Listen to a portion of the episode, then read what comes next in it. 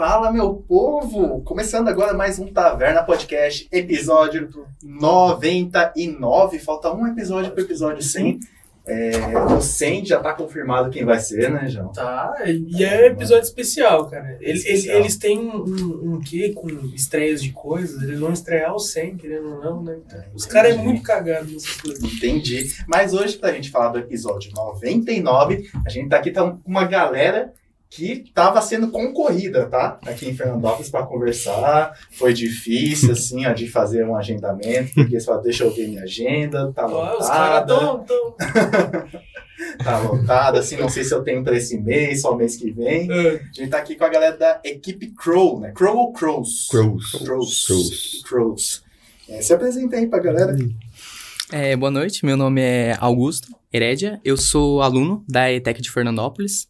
E eu atuo atualmente como capitão também da equipe Crows. Beleza. É, bom, boa noite, pessoal. Meu nome é Gustavo Moretti, sou professor na ETEC de Fernandópolis e atualmente sou um dos coordenadores, né, e o, é, orientador do projeto é, de iniciação científica e pesquisa em robótica com drones e atuo também na equipe Crows. Meu nome é Fernando, Fernando Corsini, sou professor da, da ETEC também, e atuo junto com o Gustavo na parte de coordenação do, dos meninos de projeto de ação científica, não só a gente trabalha com drone, mas também a gente temos outras linhas de pesquisa junto no projeto. O projeto não são só vocês três, então, tem mais pessoas dentro da equipe, né? O, o, o projeto ele iniciou dentro de um curso específico lá da ETEC, ou foi, tipo, da ideia de um aluno, mas foi, ó, quem quiser entrar pro time, só vem. É, foi assim, ó, no, foi 2018, né? 2018. Nós íamos, a Val tava, a diretora da escola estava participando de um jantar com o pessoal da ETEC lá. E aí surgiu o convite para nós participarmos de uma, de uma competição de drone lá em Itajubá. Mas era do Centro Paulo Souza? Não, era nacional, era dos caras da, da Federal da Unifei lá. Tem uma equipe lá que chama Black Bee.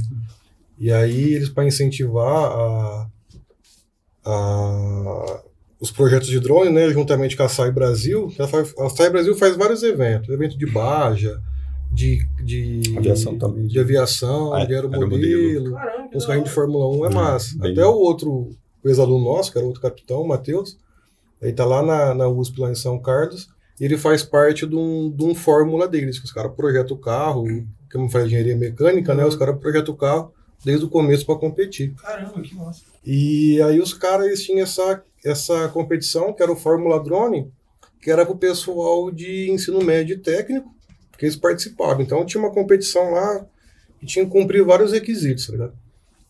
E aí surgiu o convite, mas na época a gente nem, nem sabia, sabia o que era, que era drone, drone, não sabia como é que funcionava. E aí a Val ligou, né, e falou, e aí, né, vocês conseguem participar? Tá precisando participar, eu acho legal. E eu sempre gostei da, da área, né? Tem um uhum. pouco de afinidade. Aí nós falamos, não, vamos entrar, né? Mas o primeiro que foi, a gente comprou um kit de drone na internet lá, importamos umas peças e vamos montar. E aí foi o primeiro que nós participamos, né? Uhum. Mas a equipe já existia. Não, não foi tudo ali meio improvisado, né? Não, assim, é, a gente montou. Puxando, você sabe isso aqui, né? Isso, é. as professoras indicou uns alunos, e aí, na época, tava eu, Gustavo e mais é, dois professores. Eu cheguei um pouco depois ainda, um né? Um pouco depois. É, eu cheguei um pouco depois ainda. E aí tava mais dois professores, né? O, o, André, o André Zagato e o Diego. E o Diego. E aí, cara, nós pegamos esses alunos, né? Eu fui estudando as peças, como é que funcionava. Como não tem curso de elétrica, não tinha até então na escola. Uhum. Eu fui passando para os caras como é que funcionava, mais ou menos, circuito eletrônico, alguns conceitos básicos, para quando chegasse o material, nós conseguimos trabalhar. Uhum. Aí chegou o material e aí a gente foi trabalhando para montar o drone. Aí, cara, é... porque assim, na época nós não tínhamos, não tinha muito recurso, Nem né? Como não tem né? até não hoje. Tem. Então, assim, a PM financiou um kit para nós. Nós montamos e não podia cair o drone. É um negócio um pouco caro, né? Então a gente montou do zero. E para fazer o primeiro voo, é embaçado, né? Você vai vir aí. Vai voando e outro segurando embaixo. É, e aí, com a corda presa. Como é que vai fazer isso, trem? Já viu então que hoje tem bastante coisa para conversar, né? Mas antes da gente iniciar, Pô, pode Verdade, deixar de né? falar, né? Já tava esquecendo, né? Agradecer aos nossos queridos patrocinadores que faz com que o Taverna Podcast possa acontecer. Começando pela grande Yoshi Studios, a produtora que cede espaço para o Taverna Podcast acontecer. Tá precisando de uma produção audiovisual para o seu empreende- empreendimento ou realmente algo pessoal que você queira? Entre em contato comigo lá no Instagram ou no meu site, arroba Studios ou www.yoshistudios.com. Lá vai ter todas as informações de contato, tudo certinho, meu portfólio, pra gente conversar e fazer um orçamento, ó, chuchu, né? Quem está com a gente também desde o início é a grande Quitanda Nippon, que sempre cede os comes e bebes aqui para acompanhar a nossa conversa. Você aí que é do ramo da culinária, trabalha nessa área, quer um hortifruti selecionado, de qualidade, onde a horta é direto da Quitanda, então você sabe a procedência de onde vem, é lá na Quitanda Nippon. Qual é o endereço lá, já? Avenida Eurípides José Ferreira 328, lá no Mercadão, não tem erro. Quitanda Nippon já é um ponto de referência da cidade. É isso aí, galera. Quem está com a gente também é a Plis Telecom, grande parceira nossa. Pessoal, vocês já estão cansados de ouvir eu falar isso aqui, mas nunca é demais falar mais uma vez. Não, né? sempre tem gente nova. É, exatamente. Ter problema com internet é normal, mas você quer ter uma internet que vai realmente resolver o seu problema, é Plis Telecom. Lá tem profissionais capacitados de plantão até a meia-noite para resolver o seu pepino se acontecer. Então, aconteceu alguma coisa lá, ainda mais nesse tempinho de chuva que tá aí toda hora e não para, entre em contato com o pessoal lá, eles estão de plantão para resolver o seu problema. Você pode conversar ali pelo WhatsApp, eles vão te encaminhar tudo certinho para o setor específico, seja a parte de financeiro, se você tiver alguma coisa para resolver lá, seja com assistência, é só você trocar ideia. E se mesmo assim não conseguir resolver o seu problema, você dando a permissão, eles acessam o seu computador via máquina virtual diretamente lá da sede. Então você não precisa esperar o técnico chegar na sua casa. Então você resolve lá rapidinho para terminar aquele trabalho, aquela coisa que você tem que finalizar para entregar na segunda de manhã. Beleza? Então vai lá, Plis Telecom. Tem o Insta deles também, que lá sempre posta novidade. Então vai lá, arroba Telecom, tudo junto. Lembrando também, você que é cliente Plis Telecom, tá aí, Copa chegando, as figurinhas. Cliente Plis Telecom pode comprar as figurinhas lá na loja da, da é, na loja, né, na sede da Plis Telecom. E lá são apenas 3 reais, hein? Então tá mais barato que nos É, se eu soubesse, é que eles começaram a vender por É. 3 reais depois que a gente completou o álbum. Mas tá lá a barraquinha lá, Tá você lá. ainda que não terminou, quer trocar, quer comprar uma, umas figurinhas diferentes lá. que Pegar o Neymar de ouro. lá. Ouro. Passa lá. Lembrando que cliente Plis Telecom. A Plis é cheio de vantagem, né? cara? Cheio de vantagem. Lembrando que cliente Plis Telecom tem direito a Paramount Plus. Então, você que tá perdendo aí, entre em contato com o pessoal lá, pede seu acesso ao Paramount Plus lá, aproveita esse tempo de chuva sentado no fim. Da hora. Quem está conosco também é a Northwest Crew, você que curte uma marca aí com uma proposta diferente dentro do, do cenário underground, trazendo referências da cultura de rua californiana, cultura lowrider e tudo mais, entre em contato aí no Instagram, segue a gente lá, arroba NWC underline 017. Ainda temos canecas disponíveis do primeiro drop, vou mostrar aqui para vocês aí. Então você que tem interesse de tomar chazinho, café, apreciando esse tempinho de chuva de novo, entre em contato lá com a gente lá, entra no, na DM, pergunta se tem ainda disponível, que a gente já direciona vocês para para compra, beleza? É isso. Mais alguém?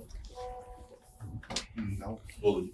Ah, é verdade. O Ah, nosso isso. grande parceiro, Fernando, do Bolo de Vida. Quer falar do Bolo de Vida? Hum, Não, porque eu estou resolvendo uns pepinos aqui, pode falar. contei. Bom, galera, você que ainda não conhece o Bolo de Vida, aqui na cidade provavelmente em algum momento você já viu uma bike food linda, maravilhosa, toda organizada, cheia de opções de massa, de recheio, de cobertura.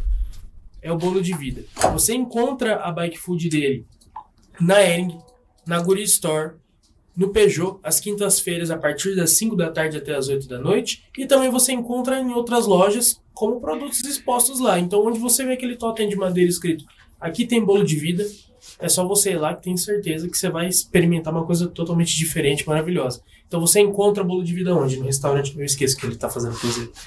No restaurante Paladar, você encontra no Empório do Fumo, sabe de mais algum lugar que encontra já? Ah, Peugeot. No Peugeot Supermercados, lá dentro também? Acho que é fora só. Não, porque eu já falei do Peugeot. Ah, E caso você queira contratar tá o bolo de vida. E caso você queira contratar o bolo de vida para sua festa, para seu casamento, é só entrar em contato, arroba bolo de vida, tudo junto, único, original, não tem erro. Entre em contato com ele lá. Lá ele vai estar levando a bike food, vou falar um negócio pra vocês. É um atrativo a mais pra sua festa e não vai ter bagunça, não vai ter enrolação, porque a fila é rápido. Menos de um minuto você já pode montar seu bolo ali com N possibilidades de cobertura, de massa recheio. Uma combinação ali própria sua ali, sai com tudo fresquinho, já se saboreando seu bolo. Então vai lá, bolo de vida. Acabou agora? Acabou, Mais acabou, ninguém? acabou. Vamos ver se o áudio nosso tá melhor. Tá, Meio tá. eu? Por quê? Tava, tava dando uma conta? Ah, tava, tava alguma coisa aí. É, muita- é uma, uma teoria, é uma teoria muito complexa pra gente entrar agora. Tudo bem. É, É mas dá pra escutar. Enquanto isso, queria perguntar, por que, é, começando pelo começo, né? Por que corvo?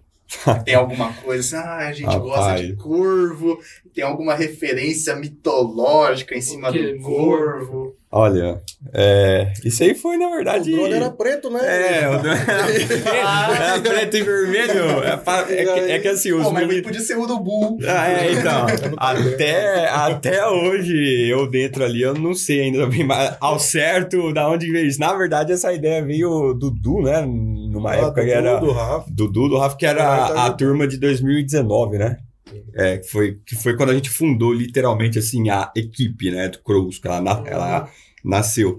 E aí, acho que, né, pelo que a gente sabe, os meninos discutindo entre eles, né, qual o nome dá tal, aí pegou a referência daquele corvo do pica-pau, né? Jubileu. O Jubileu, né? Jubileu. É, inclusive, aí um dos nossos drones, que foi esse primeiro drone, né? Ele chamava Jubileu, ele, ele tem o nome É. de Jubileu. Né? Hoje a gente não usa mais ele, porque agora nós né, ti- é, tiramos a- as peças elétricas dele e deixamos o frame dele, que é a base, né? O, o- os braços, Carcaça. é, a carcaça dele, pendurado lá, na- lá no nosso laboratório. E foi o primeiro. Foi o drone primeiro, que é, foi o drone que, que, o, que o Fer falou Ah, no começo, que foi que, é, que, não, que, que não podia quem mais caiu, que foi comprado primeiro e tudo É. mais e tal. Então a ideia veio, veio daí. Aí os meninos bolaram e falaram, ah, vamos por Crows, né? Tudo Aí, torto lá, tá? Tudo torto, mas tá lá até hoje. Aí Ah, saiu disso aí, saiu disso Até aí. porque corvo é um pássaro legal. Tá? É, é um, é um bicho que voa, né? Então. Já fica lá, um nome legal, um pássaro legal, então Ah, vai. ele tem uma pegada meio. Tchan, assim. É, o corvo ele é bastante mitológico, né? Principalmente na cultura nórdica, né? Então. É, acho que foi na época do Vikings também que os caras estavam assistindo. É, é, é isso também. É isso também. Pra colocar o Odin, colocou o Jubileu, né? É porque corvo sempre me associa a coisa de terror, então eu nem lembrei dessa questão. É, já é pra pôr pressão também nos, nos competidores quando a gente chega na- na- nas competições. Mas como que foi nessa competição que vocês tiveram lá? Continuar a falar pra você aí, nós, nós fomos lá pra. Treinamos os moleques tudo, né? E aí tem, tem várias etapas, né? Manda texto, manda vídeo, chega lá, vai apresentar pra um monte de, de universitário, né? Professor. Então, e o primeiro que nós fomos, né, foi né, meio, meio perdido, né? A gente tava lá com o drone, o drone caiu um dia antes de ir. Lembra do, do, do Igor, do Qual Igor Buzina, O Buzinaro. Buzinaro, os meninos? Cara, Torturado, Tem, tem Rafael muita gente de tech que Que era só lá. lembro olhando. Aham. Então, o de Igor andava embaixo do drone assim, ó. Período nos pés. Pra não Peneira cair. Nossa, era. Assim. É, e aí nós fomos lá, né? O Rafa era o piloto, eu tava pra caramba. Não. E aí nós chegamos na competição lá, o, o Breno também, que manjava de software Breno. pra É, caramba. o Breno, depois que eu entrei ali, o pessoal. E aí né? nós fomos lá, velho, nós chegamos na competição, nós não sabíamos o tamanho que ia ser, né? Como é que era. Uhum. E nós chegou lá, já viu o ônibus Manaus encostando, o da Bahia. Você achou que era regional? Não, Brasil negócio inteiro. gigante, nós acanhada ali, né? Aí chegou, eu lembro até que chegou uns caras do, do IF lá, Do Instituto eu nem sabia que era Federal. impressora 3D, os É, caras já montando. impressora 3D em cima da mesa, um Em monte de drone. 2019 também. E nós com o nosso droninho ali, cara, os controles. era, o- era o mesmo esquema, né? Mas, sei lá, nós estamos aí, né? Pelo Os- menos viemos. É, os caras da, da, do IF pareciam os caras da. Como chama aqueles. Os caras do Harry Potter lá, aqueles. Da Sonserina, os caras encanadão, sabe? Nem cumprimentava nós. Os meninos, é, nós, nós simples. baixo, assim. É, nós simples de Fernandópolis. Com um dronezinho só. Cara de ferramenta. Cara de ferramenta. É. A minha mulher, a Flávia, foi junto para ajudar a cuidar da molecada. Nós, é, beleza, né? Nós, uniformezinho da ETEC, uniforme, É. nem o nome da equipe. Nem, é, a gente nem foi. E aí, desse- desse aí nós, nós caímos lá, velho, e vi um evento muito top que os caras organizaram. Bacana, cara. muito top. E aí, né, nós entramos, assim, nós não, não conhecemos muita coisa aqui, né? Vamos, né, na nossa. E aí a gente começou a fazer os, os voos de teste. E aí, quando vai fazer, tem um, um backstage assim, grande, e cada equipe tem a tua mesa. Então fica uma equipe com uma mesa aqui, outra com uma mesa ali, e, por exemplo, assim, tudo problema que é para dar num drone, dá lá. Hum. De todo mundo. É. Uhum. E aí é aquela correria para arrumar. Então, como tem algumas missões, teleentrega, tinha que fazer um sistema diferente. Aí você chega lá, você vai adequar algumas coisas que você vê que, que pelo ambiente ali vai ser mais É, propício. precisa. Então é correria, sabe? E aí, no meio dessa correria, todo esse pessoal de fora, pessoal do Nordeste, do Sul. E aí, os nossos meninos que estavam lá, nós organizou o nosso drone, tava quietinho. Quando eu olhei, tava nossos, os meninos da equipe, ajudando uma outra equipe aqui, ajudando uma outra equipe ali. E nós se demos conta que o nosso conhecimento tava, tava legal. Não tava tão perdido assim. Até que a gente foi, ficou em sétimo nessa primeira que a gente participou. Aprendemos bastante coisa, fizemos amizade com a galera, fomos muito bem na competição. E aí, quando, quando nós voltamos, voltamos com outro ar já, né? Chegava lá, tinha, tinha representante da Embraer, É. os caras da. Caramba. E, É. 2019. transmitindo via Ah, televisão. Já tava cascudo já. Já. Não, porque aí a gente, né? Eu achei que ia ser um evento legal, mas não imaginava a proporção que ia ser. É bem grande. E aí, quando nós voltamos, né? Os, o menino voltou muito empolgado, né? Vocês Pô, foram em quantos? Não. Eram A gente foi sete. sete, Sete. Eu contei sete hoje. e três professores. É, sete e três professores. E aí nós fomos e falou, cara, evento bacana, vamos continuar indo atrás de a gente conseguir né, melhorar o Hum. nosso, o nosso, nossos drones, né, conseguir mais investimento. E aí foi que começou um trabalho. Aí veio a equipe 2019, cara, aí veio uma, uma galera muito bacana Muito, muito também boa. Né? Que o Eduardo, o Léo, né? A Zarda, a Paulique, Bom, o Matheus massa também pra caramba, velho. E aí, o pessoal todo empolgado, né? A gente trabalhando. E aí foi quando a gente começou. A gente foi pra competição também, mas não só isso. Aí a gente começou a, a participar de feira. É. Que a gente começou, Aí já inventou drone, por exemplo, né? A gente tem, pode participar da competição.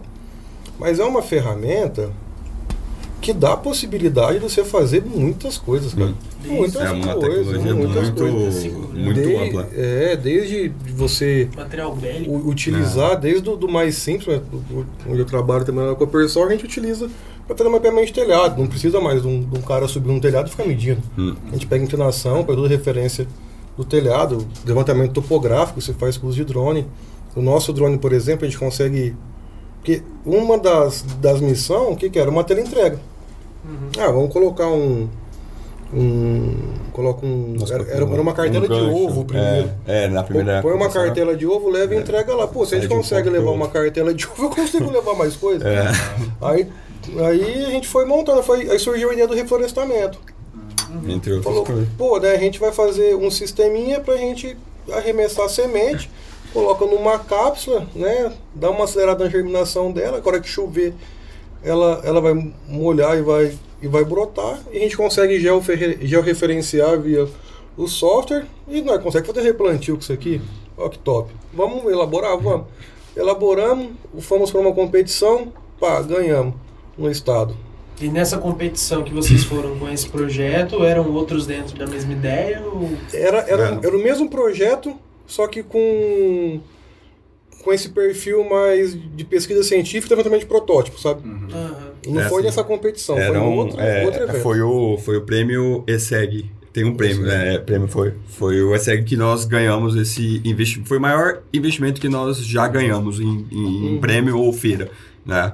Que foi esse prêmio aí, que na verdade esse prêmio era, pro- era vários projetos, né? São vários, de diversas áreas. E aí nós entramos com o projeto do drone que era o projeto como o Fer disse. A gente usou a tecnologia que nós estávamos trabalhando para a competição da Fórmula Drone para desenvolver isso em feiras, entendeu? Então a gente não, não, nós não ficamos somente na competição, nós começamos a expandir para poder levar para frente isso. E levando em consideração que o drone ele tem tantas áreas assim em que ele pode realmente auxiliar, servir como como um objeto realmente relevante naquele projeto, como é que funciona uma competição de drone, levando em consideração que são várias áreas em que ele pode atuar? O que, que os árbitros, os juízes levam em consideração para dar o prêmio para um drone? Então, é, nesse caso, a competição em si é desde, desde o primeiro ano, como o Fer disse, que nós participamos lá em 2018, ela é uma competição que ela é dividida em várias, vários quesitos que você tem que apresentar. Então, tem, tem a parte de apresentação do projeto, que é a parte falada, né? Que os alunos vão lá e apresentam, ali, tipo um pitch, né?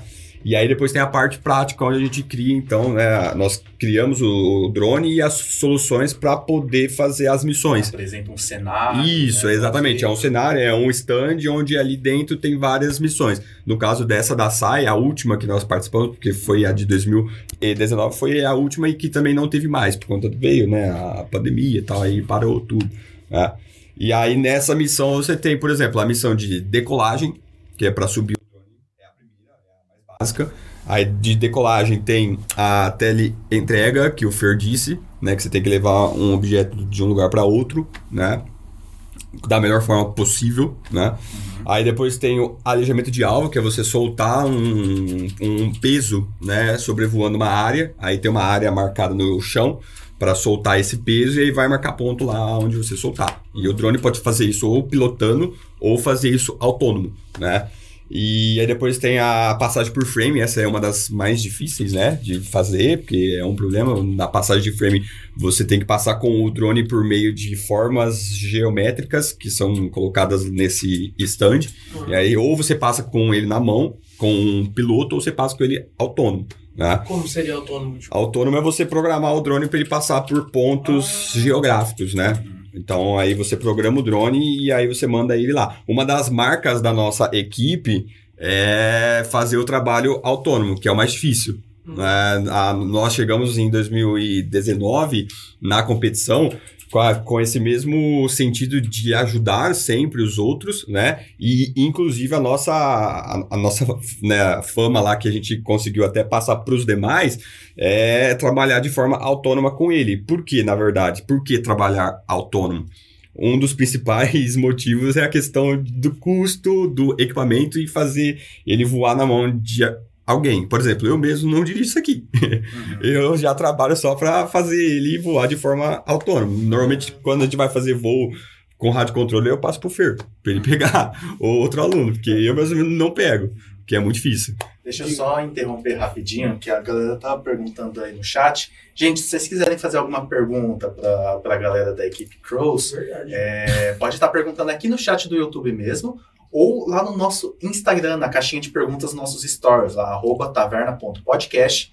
Nossos stories vai ter uma caixinha de perguntas, vocês vão poder fazer a sua pergunta por lá ou por aqui no chat do YouTube. A gente vai estar tá lendo mais para frente durante a live.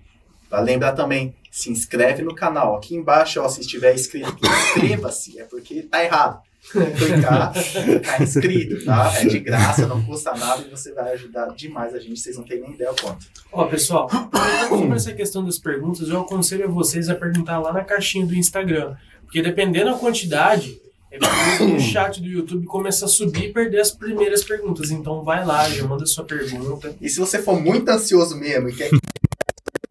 Pode, pode. Aqui, ó, na cabeça do João aqui eu tenho um QR Code esse QR Code é para o nosso Live Pix, tá? O link é livepix.gg barra taverna podcast, ou você pega o celular, escaneia aqui o QR Code, já vai mandar diretamente para esse link. Lá você pode fazer doações, né, João? Porque né, isso aqui não é fácil de manter, né, gente? Não é fácil de manter, a gente precisa de toda a ajuda possível. Então, valores acima de um real sua mensagem aparece aqui na tela, ao vivo, na hora, e a gente comenta aqui, faz a sua pergunta, sua, seu elogio, sua crítica, não tem problema. É isso aí, você que gosta do nosso trabalho, quer ajudar a gente de uma forma diferente, tem essa opção aí. Como o Japa falou, você pode ajudar com qualquer valor, acima de um real, vai estar aparecendo aí sua crítica, seu elogio, sua pergunta, só mandar aí, que na hora que você nem tocar, a gente já para e vê o que, que é. Então é isso aí. Lembrando também, você que está assistindo pela TV, pelo celular, PC, que seja, tira um print ou tira uma foto aí, posta no Insta, marca a gente, marca o pessoal da equipe Crows, a gente vai estar repostando lá depois, beleza? Mais Fechou. alguma coisa? Não é isso, pode continuar. Beleza, então. Água, senão eu vou infartar. Água aqui, senão o menino vai, vai morrer aqui, ó. Pega um copo aí, fazer um favor. que aí no- Na captação do nosso O estúdio. menino tá passando mal aqui. Tá até falando batidinho, tá secando. Já que for poupar um, é pra todo mundo. É, já, então faz o serviço aí pra nós todos aí já. Eu achava que nessas competições tinha alguma. Algum desafio envolvendo questão de performance, velocidade, corrida, agilidade. É, no- nesse caso, assim, é, na verdade, lá, é- é- essas questões de performance, é- ela acresce a sua pontuação. Então, ela é um quesito de melhoria da sua pontuação. Por exemplo, a questão de fazer autônomo ou com o piloto, a pontuação já é outra. Por, por, é, por exemplo, uma das missões lá também é a medição de área, né? Que eles desenham uma área ge- é, geométrica no chão e o drone tem que sobrevoar essa área, né? E medir isso. E aí, uma das pontuações mais altas nossa na última competição foi essa, que nós conseguimos fazer ela de forma autônoma, ou seja, eles passam um ponto da imagem, uma coordenada geográfica, é a única coisa que eles, que eles vão passar para nós. Uhum. E aí a Óculos gente... Com azemute e tal, não? Oi? Com azemute, coordenada por. Não, é uma coordenada de GPS mesmo. Ah, Eles vão lá, me- medem e colocam numa folha lá as coordenadas dos pontos de todas a- a- as partes. É. E aí a gente programa o drone para ir ne- nesse ponto e fazer o trabalho dele. Então nós conseguimos montar um sistema de criar a medição dessa área de forma autônoma, só apertando um botão lá e ele faz tudo sozinho. E aí a nossa pontuação foi lá em cima. Você perguntou, tem aquele outros, deve ter visto muito na internet, aqueles drone racer, né? Uhum. Os caras colocam eu óculos. pensei nisso. Não, não, É, não é, não é, não é, a não é questão- assim. A questão é você procurar soluções, Uhum. né, no, na utilização desse tipo de, de sistema, né? Assim, o drone tem vários tipos de controladora, vários tipos de sistema pode ser implementado. Esse sistema que foi o que a, que a competição exigiu, que é uma Ardu Pilot, tá vendo? Essa plaquinha em cima, Plaquinha. ela é um Arduino. Ele é um Arduino e aí só que aí os entusiastas, né, para ser open source, vários entusiastas foram melhorando, colocando giroscópio, né, barômetro, GPS. E aí, Tudo acoplado e aí o que acontece? Isso, tudo isso? chipzinhos. Aí lá. essa 3DR aí pegou a placa e trouxe tudo on-board. Hum. Então trouxe os sensores IMU, né, os sensores inerciais, Uhum. dentro dela, já com, uma, com um firmware específico dela, né, que vai sempre atualizando. E mas o que acontece? A placa em si, o software em si, ele é muito versátil, né? Então, por exemplo, se você é igual um Arduino, vocês, vocês fizeram informática, não foi? Saudade do Arduino. É, Já mexeu a cordinha vocês lá, já, já se deu uma, um LEDzinho É, lá. ó, É, só que o que a gente fez Arduino, tipo, rebaixa bastante. Né? Tipo, vamos Piscou o acender, LED vamos lá. acender o LEDzinho. É, mas tanto é que o nosso, a nossa proposta, trazendo é, eletrônica embarcada para dentro da ITEC, trazendo agora o laboratório maker, essas coisas, o que, que é? Nós conseguimos trabalhar com os alunos, mostrar, por exemplo, que o, que o Arduino não é só acender e piscar luz, Uhum. entendeu? Mostrar, por exemplo, que você consegue trabalhar com uma, uma tecnologia, consegue trabalhar com robótica, consegue trabalhar com outras coisas além disso, de uma maneira muito mais aprofundada, Sim. entendeu? Então, o que acontece? Hoje o Gustavo, é, Gustavo tem uma, uma turma lá de menino que faz é, aula com ele depois do horário lá sobre Arduino. Então, ele tá levando a molecada a outro nível, entendeu? Não só. Então, a gente sai, dá uma aula, acrescenta uma aula de robótica para os meninos, coloca eles para aprender mais, para eles conhecer mais sobre tecnologia, porque hoje no mercado isso é, isso é fundamental, cara. Se você consegue trabalhar é, entendendo como é que funcionam os mecanismos da indústria, os mecanismos que você pode trazer soluções para o seu empreendimento ou para sua empresa, isso é muito importante, porque vai muito além do que só o, o próprio, o próprio Ah, é o futuro, né, cara? Hoje em É. dia, quem não utiliza dos recursos É. que tá tendo em alta hoje em dia é para tá- facilitar o trabalho. O Arduino, ele ficou bastante famoso, tanto pela sua versatilidade, né? Mas é o, o que, assim? Tipo, ele é uma placa que convém vários recursos? Ou, tipo, cada fabricante faz o seu tipo de Arduino e nem, nem todo Arduino consegue fazer tudo? Tipo, tem que comprar o Arduino específico para fazer tal coisa? Ou, tem, um- ou o Arduino em si, tipo, se você for mexendo assim, você consegue fazer o drone. Explica aí. É assim. é- Depende da, realmente da placa, né? Algumas placas de Arduino diferentes, elas têm é, especificações diferentes. Mas, por exemplo, a placa de Arduino que a gente usa bastante é, para aplicações para os projetos é a Arduino Uno. Então, assim, a própria placa em si, ela é uma microcontroladora.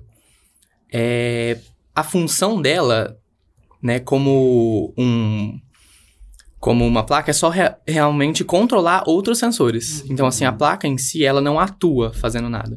Ela recebe informação, processa essa informação para mandar para outra coisa.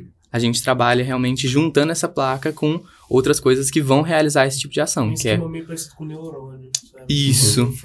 Ó, pra você entender. Ah, toda informática remete muito à É, parte... É, por exemplo, assim, que a gente fala muito, né, que é- se você pegar uma placa controladora, você tem algumas coisas dentro da robótica ou dentro de algum sistema.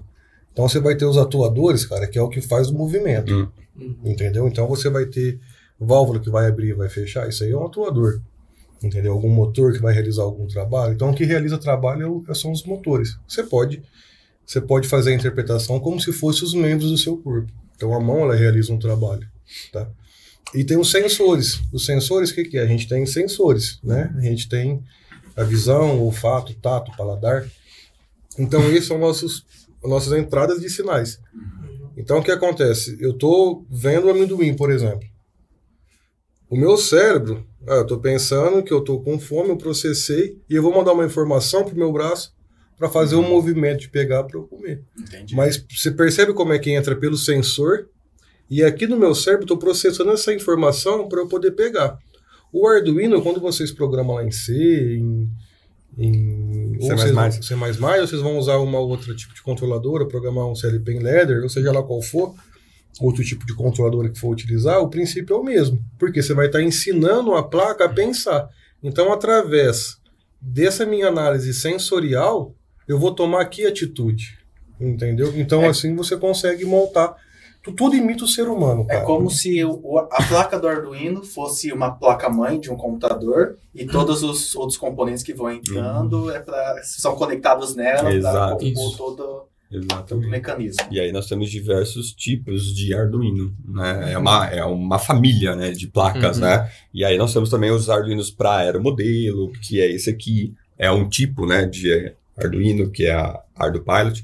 Aí nós temos Arduinos mais parrudos, como por exemplo o Ra- o Raspberry Pi, não sei se vocês já ouviram falar, ele é, É, tipo um mini computador. O Raspberry, ele é muito forte. Pra jogo, né? Para jogo, tem gente que usa para jogo, que ele, ele hoje é um console. É um console. Você, você baixa lá os jogos, coloca nele, emula e joga. E também tem como você fazer de um computador barato, porque tem a entrada de vídeo, a entrada de mouse e teclado, você põe lá, né? A que é Raspberry, a ele USB. funciona por Linux. Linux, é, por Ah, Linux. É, você instala um SO dele, né, e ele, e ele roda por Linux.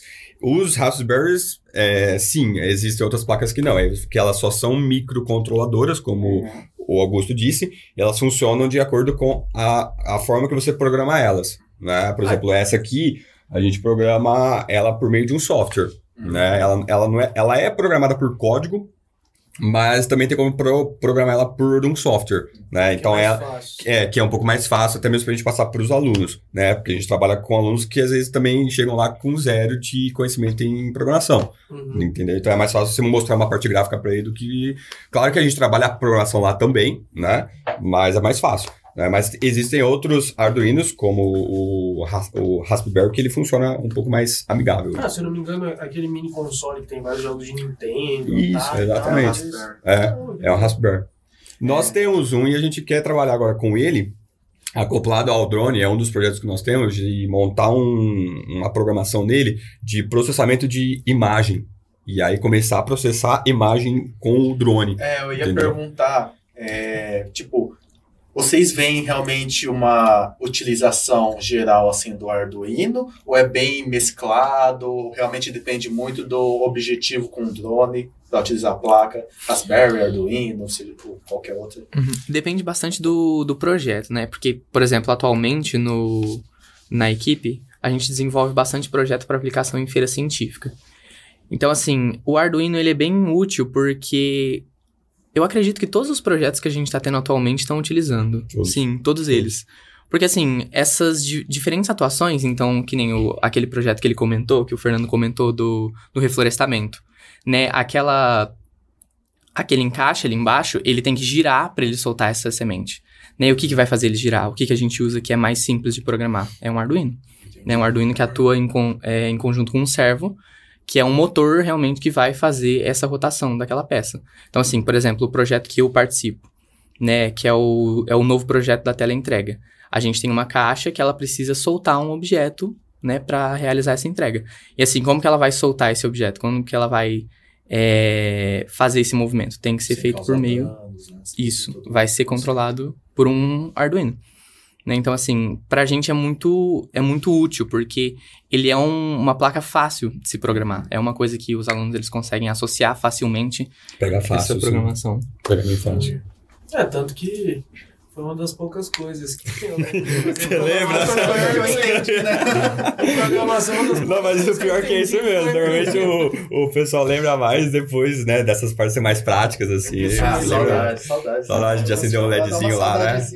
Fazer um semáforo. Fazer um semáforo. Foi né? difícil, mas foi legal. Pô, foi legal, legal. Você vê como, como mudou, né? Tipo, na nossa época a gente fazia uns projetos tão meia boca, né? E agora Hoje os caras fazem árvore de Natal. Pois é. Não, nossa época TCC, Vixe. Nem vou falar o nosso TCC aqui. Então, não, Nem me fala, também lembro do meu, né? E é, por- é- e é basicamente é, uma por, causa, por causa disso que, inclusive, ah, a gente acabou fundando a equipe e, por exemplo, eu quis entrar para a equipe, né? Porque até então tem muita gente que acha que eu e o Fernando a gente ganha para estar lá trabalhando com eles na equipe, mas a gente não ganha nada. Só faz. A gente- tá lá porque A gente está quer lá porque a gente quer conhecimento, tanto para nós desenvolver nossos conhecimentos e também para os alunos, para abrir uma oportunidade e também levar o nome da escola o mais longe possível. É, meio, Entendeu? não sei se realmente na época era assim, mas é meio, não sei se ainda existe a época do lixo eletrônico. né? Existe, tá lá o projeto até hoje. Na minha época também, eu participei Ixi. também bastante daquele Ixi, projeto mandou um lá. PC pra mim, Ixi, né, eu cresci lá dentro, lá daquela, Na daquela época do maratona de eletrônico, eu entrava na ETEC de manhã pra,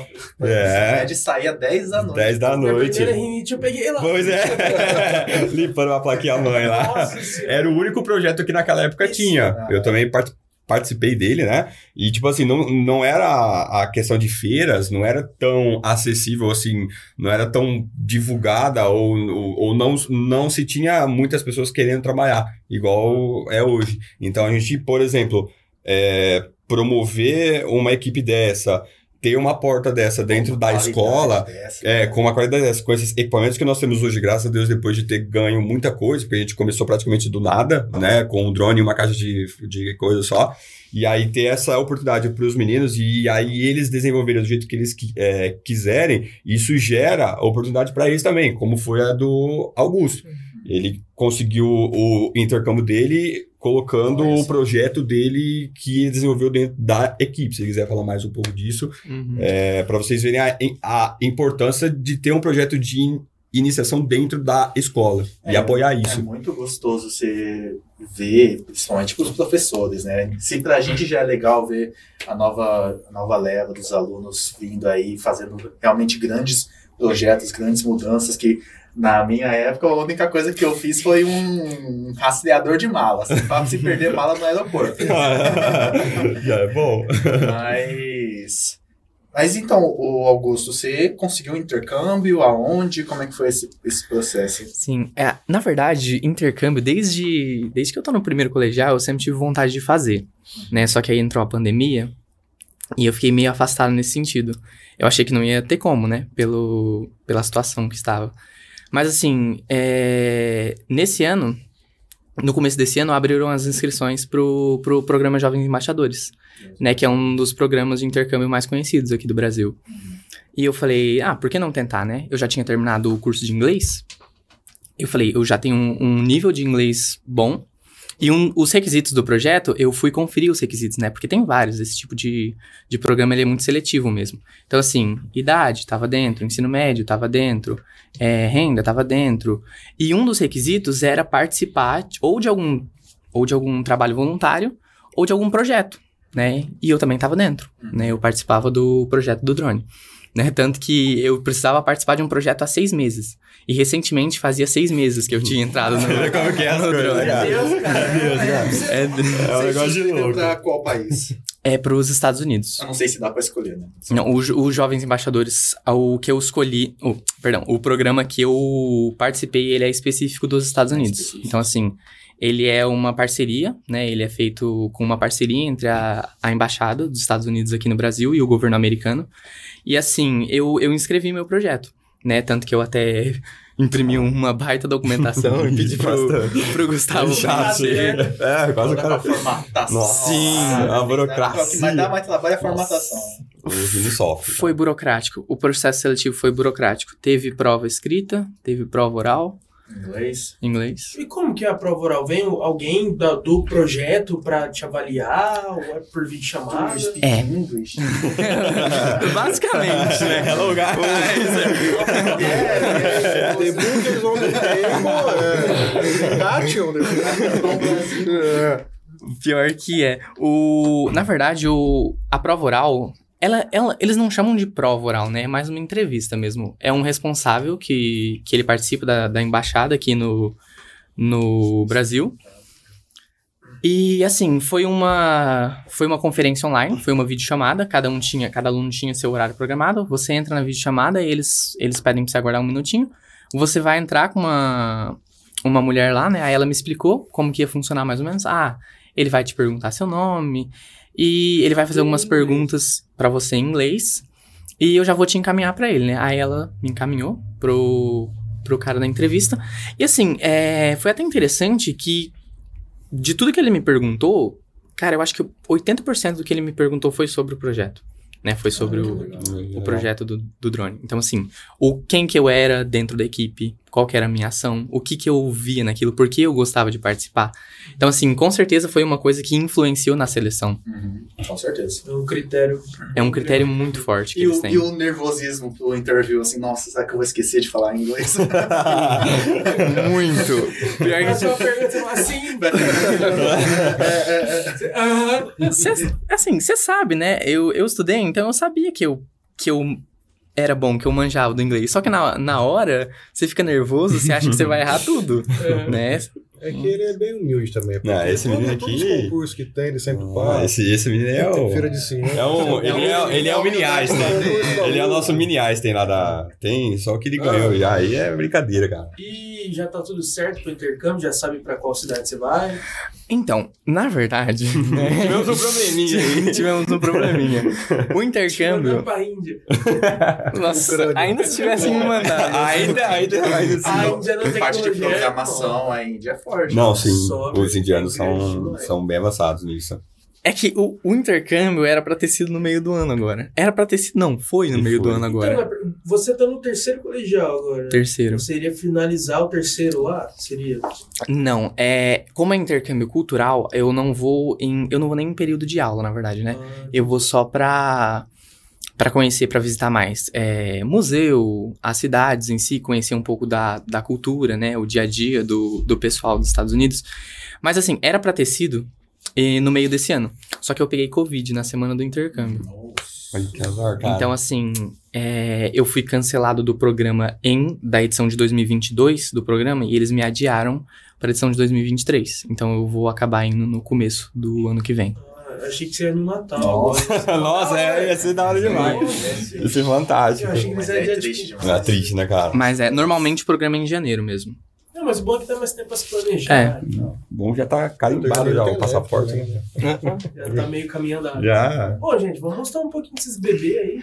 Dá pra pegar aí. É legal também falar um pouco da parte da, da ETEC, enquanto vocês pegam o drone aí. Sim. O quanto que, que nem o Augusto falou, né? A ETEC proporcionar abrir espaço para projetos assim acontecer, ter a própria incubadora, ter o próprio curso técnico, né? Lixo eletrônico, outros projetos assim re- referentes à cultura é, que outras escolas não têm e ela abre espaço para isso realmente acontecer, né? Sim. É, lá, na, lá na escola, hoje em dia, nós temos é, um, um bastidor muito forte, né? Que a Val ajuda sempre nós lá, né? Não só ela, mas o pessoal da gestão toda. E, é- e esse respaldo nos dá força aí para poder é, tocar, né? E temos também diversos né, outros projetos como do lixo e também os cursos técnicos que nós temos lá, né? Todo semestre abrem a, a- as vagas para novos cursos, né? Tem o vestibulinho e o pessoal pode estar se inscrevendo aí em diversos cursos que abrem a cada seis meses, né? Cursos que já tem e outros cursos como o, o curso mais novo, né? Que agora é o eletrotécnico que nós abrimos agora nesse semestre. Então, um grande abraço pro Marcos Assis que estiver assistindo aí. Beijão, cara. Professor novo lá. Professor novo, É, professor novo. vulgo cabeça. Tocou uma guitarra com ele já. ele toca numa banda que eu tenho com uma banda. É, o Marcão é gente boa pra Ele é caramba. firmeza demais. Né? Muito abraço, bacana. mano. O pessoal no do Eletrotec lá é bem bacana, os professores que entrou. O curso começou esse ano, agora. no- No meio do A- ano. meio Agora do no meio do ano. Curso novo. Cara, que legal. E, e é mais voltado pra quê esse, esse curso? É, o técnico em eletrotécnica, né? Ele vai fazer toda a parte de, de projeto, parte de instalação, dimensionamento. É um técnico eletrotécnico que ele vai, vai conseguir é, atu- atuar na casas, área desde parte de automação, parte de instalação elétrica. Ele vai aprender parte de comandos, é, supervisório, acionamento de motores, automação de motores, aprende bastante coisa. né? Bastante coisa. Ah, É, por exemplo, eu trabalho com engenharia, por exemplo. uhum. É, o que eu atuo na minha área de atuação, a, a normativa do, do técnico faria a mesma coisa, não precisava ser um engenheiro, um técnico conseguiria executar o mesmo trabalho. É o mesmo conteúdo, podemos dizer. Não, ele pode ter a mesmo o amparo legal para executar, Ah, entendi. entendeu? É só acima, em determinada potência que ele não pode, mas para coisa, coisa básica, coisa de pequeno e médio porte, eles conseguem atuar tranquilo. Cara, eu, eu, eu gosto demais de tudo isso que é tech, que o Centro Paula Souza proporciona. É, sou muito grato de ter estudado lá, parece que tá puxando o saco, a gente é suspeito para falar disso. E essa questão dos projetos que a escola faz, é, tem para todas as áreas ali, que nem eu sempre fui um aluno que foi mais voltado para a parte artística. Quando eu descobri que a ETEC participava de um projeto com a Vans, fazer personalização Uhum, de tênis, verdade. não sei se hoje em dia ainda É. tem, nossa, aquilo me deu uma Era empolgação, porque assim, tinha vários projetos na nossa época também, mas até então eu não tinha me encontrado até saber que existia esse. Então tinha para todos os gostos. Isso eu acho interessante que ela proporciona isso, coisa que outras escolas ainda não têm. Sim. Mas acredito que logo outras escolas vão ter esses projetos também. Tomara que todas tenham. É, tomara. Cara, que- sim. É, vale lembrar também, se eu não me engano, aconteceu esse mês, né? O Festival da Primavera, né? Sim, Exatamente. aconteceu foi Top. semana passada, né? Muito, muito Ah, top. Nossa, foi semana passada. Cada ano a estrutura vai Eu vi. evoluindo. é, nossa, eu vi, um de luta, velho. eu vi lá, tinha umas mesas lá, eu falei, meu, tá melhor Tá. que Bartô, mano. Tá. Tá. negócio? Tá, diga, tá, tá, lo- logo, logo nós vamos alugar o Bartô lá pra Não, fazer o na nosso festival. né? É. Na expo, vai ser lá na tá? Mas Expo. por que tava tendo jurado, alguma coisa assim? Não. Não, pra galera É, sentar. é pro pessoal sentar com uma visão privilegiada lá, porque lotou de gente, né? Cara, eu vi uma Muita foto, gente, uma muita tava gente. na quina, assim, do Sim. Eu vi, eu Mas vi, foi eu super vi a bacana. galera dançando, Sim. assim, eu nossa, galera. Ah, tipo assim, Não era só a quadra, não, viu? Pro lado de É, fora, pro lado de fora também tava cheio de gente, com telão lá fora, né? tudo. Ah, Não, lá eu as danças é, ensaiaram bem. é nível high school, cara. É high school. Não sei como é que funciona, se os alunos eles acabam sendo obrigados, entre aspas, a dançar, né? Se são sempre por vontade própria. Mas na nossa Se época. a Suzy não pressiona. Grande Suzy. Mas é, é gostoso. Na nossa época a gente dançava, só que a gente era meio zoado, né? A gente fazia. Ah, ixi, eu também já. já Não, o bom, é- já o bom é que dava essa, essa liberdade pra gente poder despertar a criatividade mesmo nos trabalhos. Que nem a, a, a dança que a, sua, fe- que a sua sala fez na, na época, o que Não, você fez. Não é a minha sala. Foi eu e mais os outros É, vagabundos. Porque o resto da sala não queria fazer. É, não. tem muita gente que às vezes não dança muito. Você, a não. sua sala, é, barra a- o grupo.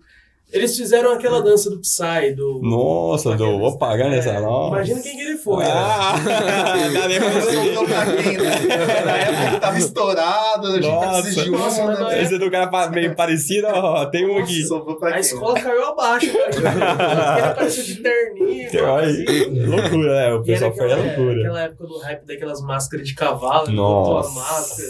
Que Não foi, doideira. não, foi quem foi que colocou? Era, Foi o Bruno, né? Era, era gostoso. Era muito Era bom. gostoso. Era muito bom. É, E mostra pra gente aí, o, o Gustavo Drone. Bom. É, a gente tá com dois aqui, né? Falar a diferença entre eles também, ver por que, que um é desse jeito. Esse foi utilizado na, na Então, competição. É, esse aqui, é, esse aqui é o nosso segundo drone da linhagem dos drones, né? porque nós, hoje, graças a Deus, nós temos aí uma linhagem de drones surge, né? Dentro é, o primeiro é o jubileu, É. né? Essa aqui, Graças à Plis também, não É, esquecer. graças a Plis, Não é a É, todo a esse- não é bem forte nessa Nossa, cara, é assim, se, né, a gente gostaria de agradecer muito mesmo o Douglas e o Thiago, né, que é o Sim, sim. irmão, né, o dele, os dois, assim, apoiando o projeto desde o ano passado, no finalzinho do ano passado, né, quando foi setembro, Aham. novembro, ali, Se não alguma coisa. fosse eles, cara, não Cara, sim, 70 a 90% do que nós temos hoje, se não fosse o pessoal da Pri, a gente não teria conseguido, eles cara. apoiam demais. Demais. Tudo também. Demais. Mesmo pegando aqui Tech. Não é à toa que eles estão aqui com a gente também, fortalecem. Os caras são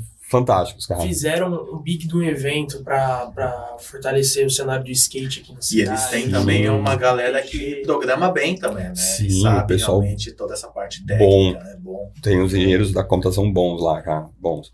E aí, então, com esse, com a, com essa par- parceria da Plis, foi possível então começar a criar essa linhagem de drones aí que a gente começou a comprar mais recurso e avançar as tecnologias, como por exemplo trocar também a controladora. Nós agora nós já temos duas controladoras novas também mais avançadas, Uhum. voltadas para drone que a gente vai agora começar a usar.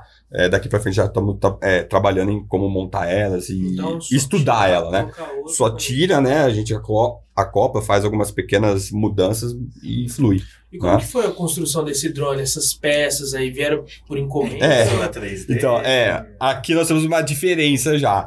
Esse aqui, que foi o segundo drone, nós acabamos comprando ainda.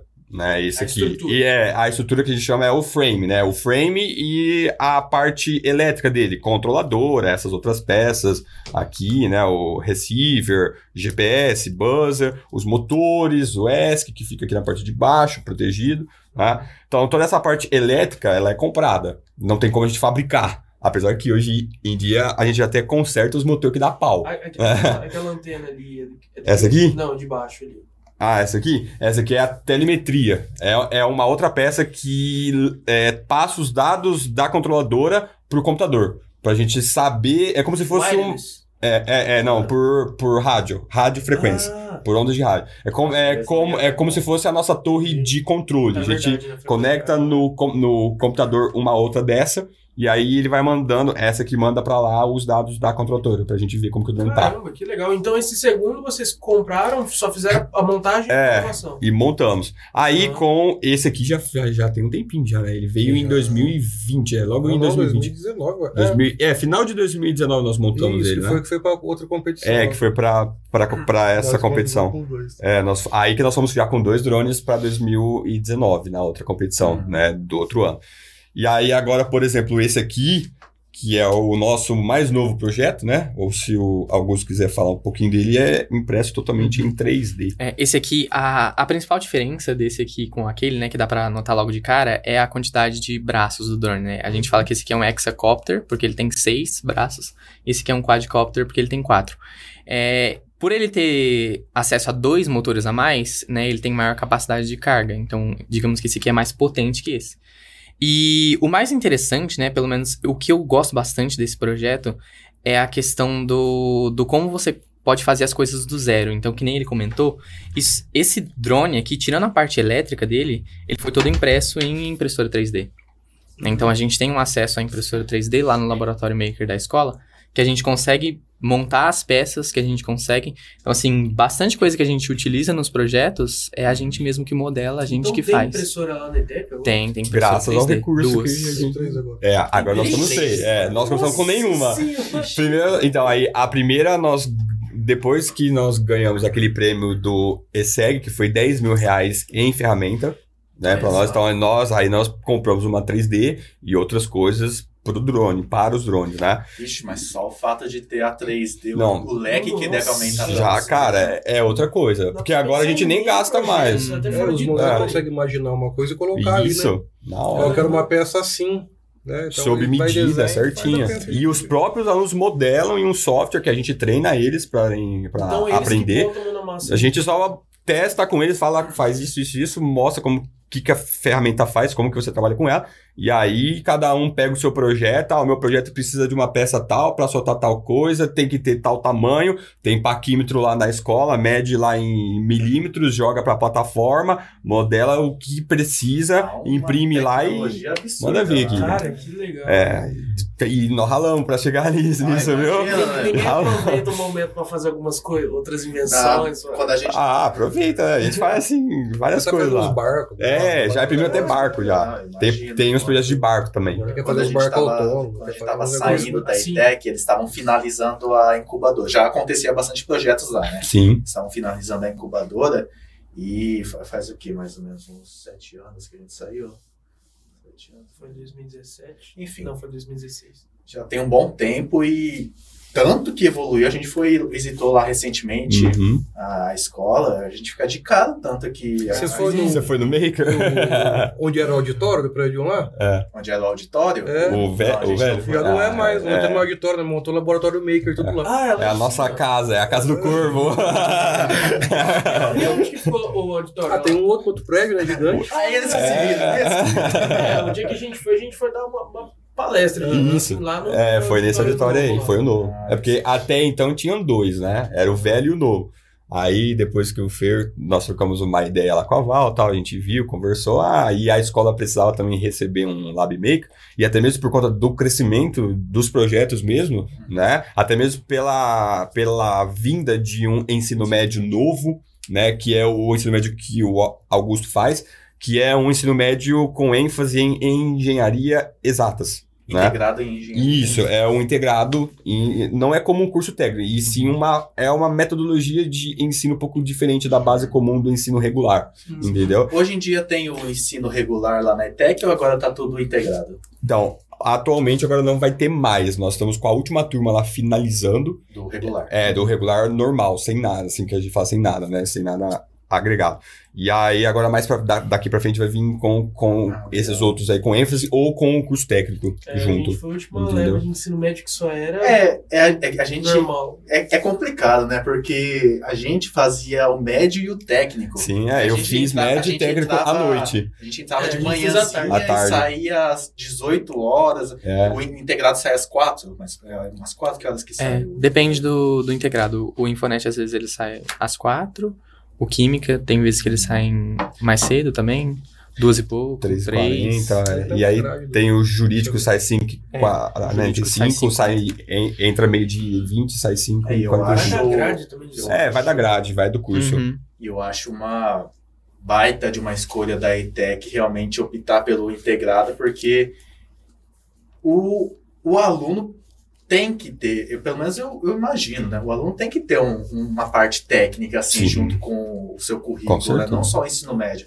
Porque a parte técnica que a gente teve, assim, auxiliou em tanta coisa fora do ensino médio, na parte de vivência mesmo, pro nosso trabalho. Porque tem muitas áreas que o en- o ensino médio, ele, ele não pega em, em questão de realmente o dia a dia do trabalho. Sim, E a Ah. parte técnica pega essa, essa área. pega bastante. É sem contar agora, né, que saiu a, a relação da- das melhores escolas É. do país aí. Você viu onde a Tec ficou lá? Foi em sexto, não foi? É do estado, né? Do estado Sexto. em, em sexto é, e do- vigésimo no Brasil. Vigésimo terceiro no Brasil, Ficou na frente do Colégio engano. Militar de Brasília, É. ficou na frente frente. de uns colégios Então, assim, a bons, gente tem uma cara. escola aqui em Fernandópolis, uma das melhores escolas estaduais do país, escola é, pública do país. A gente tem aqui Você em Fernandópolis.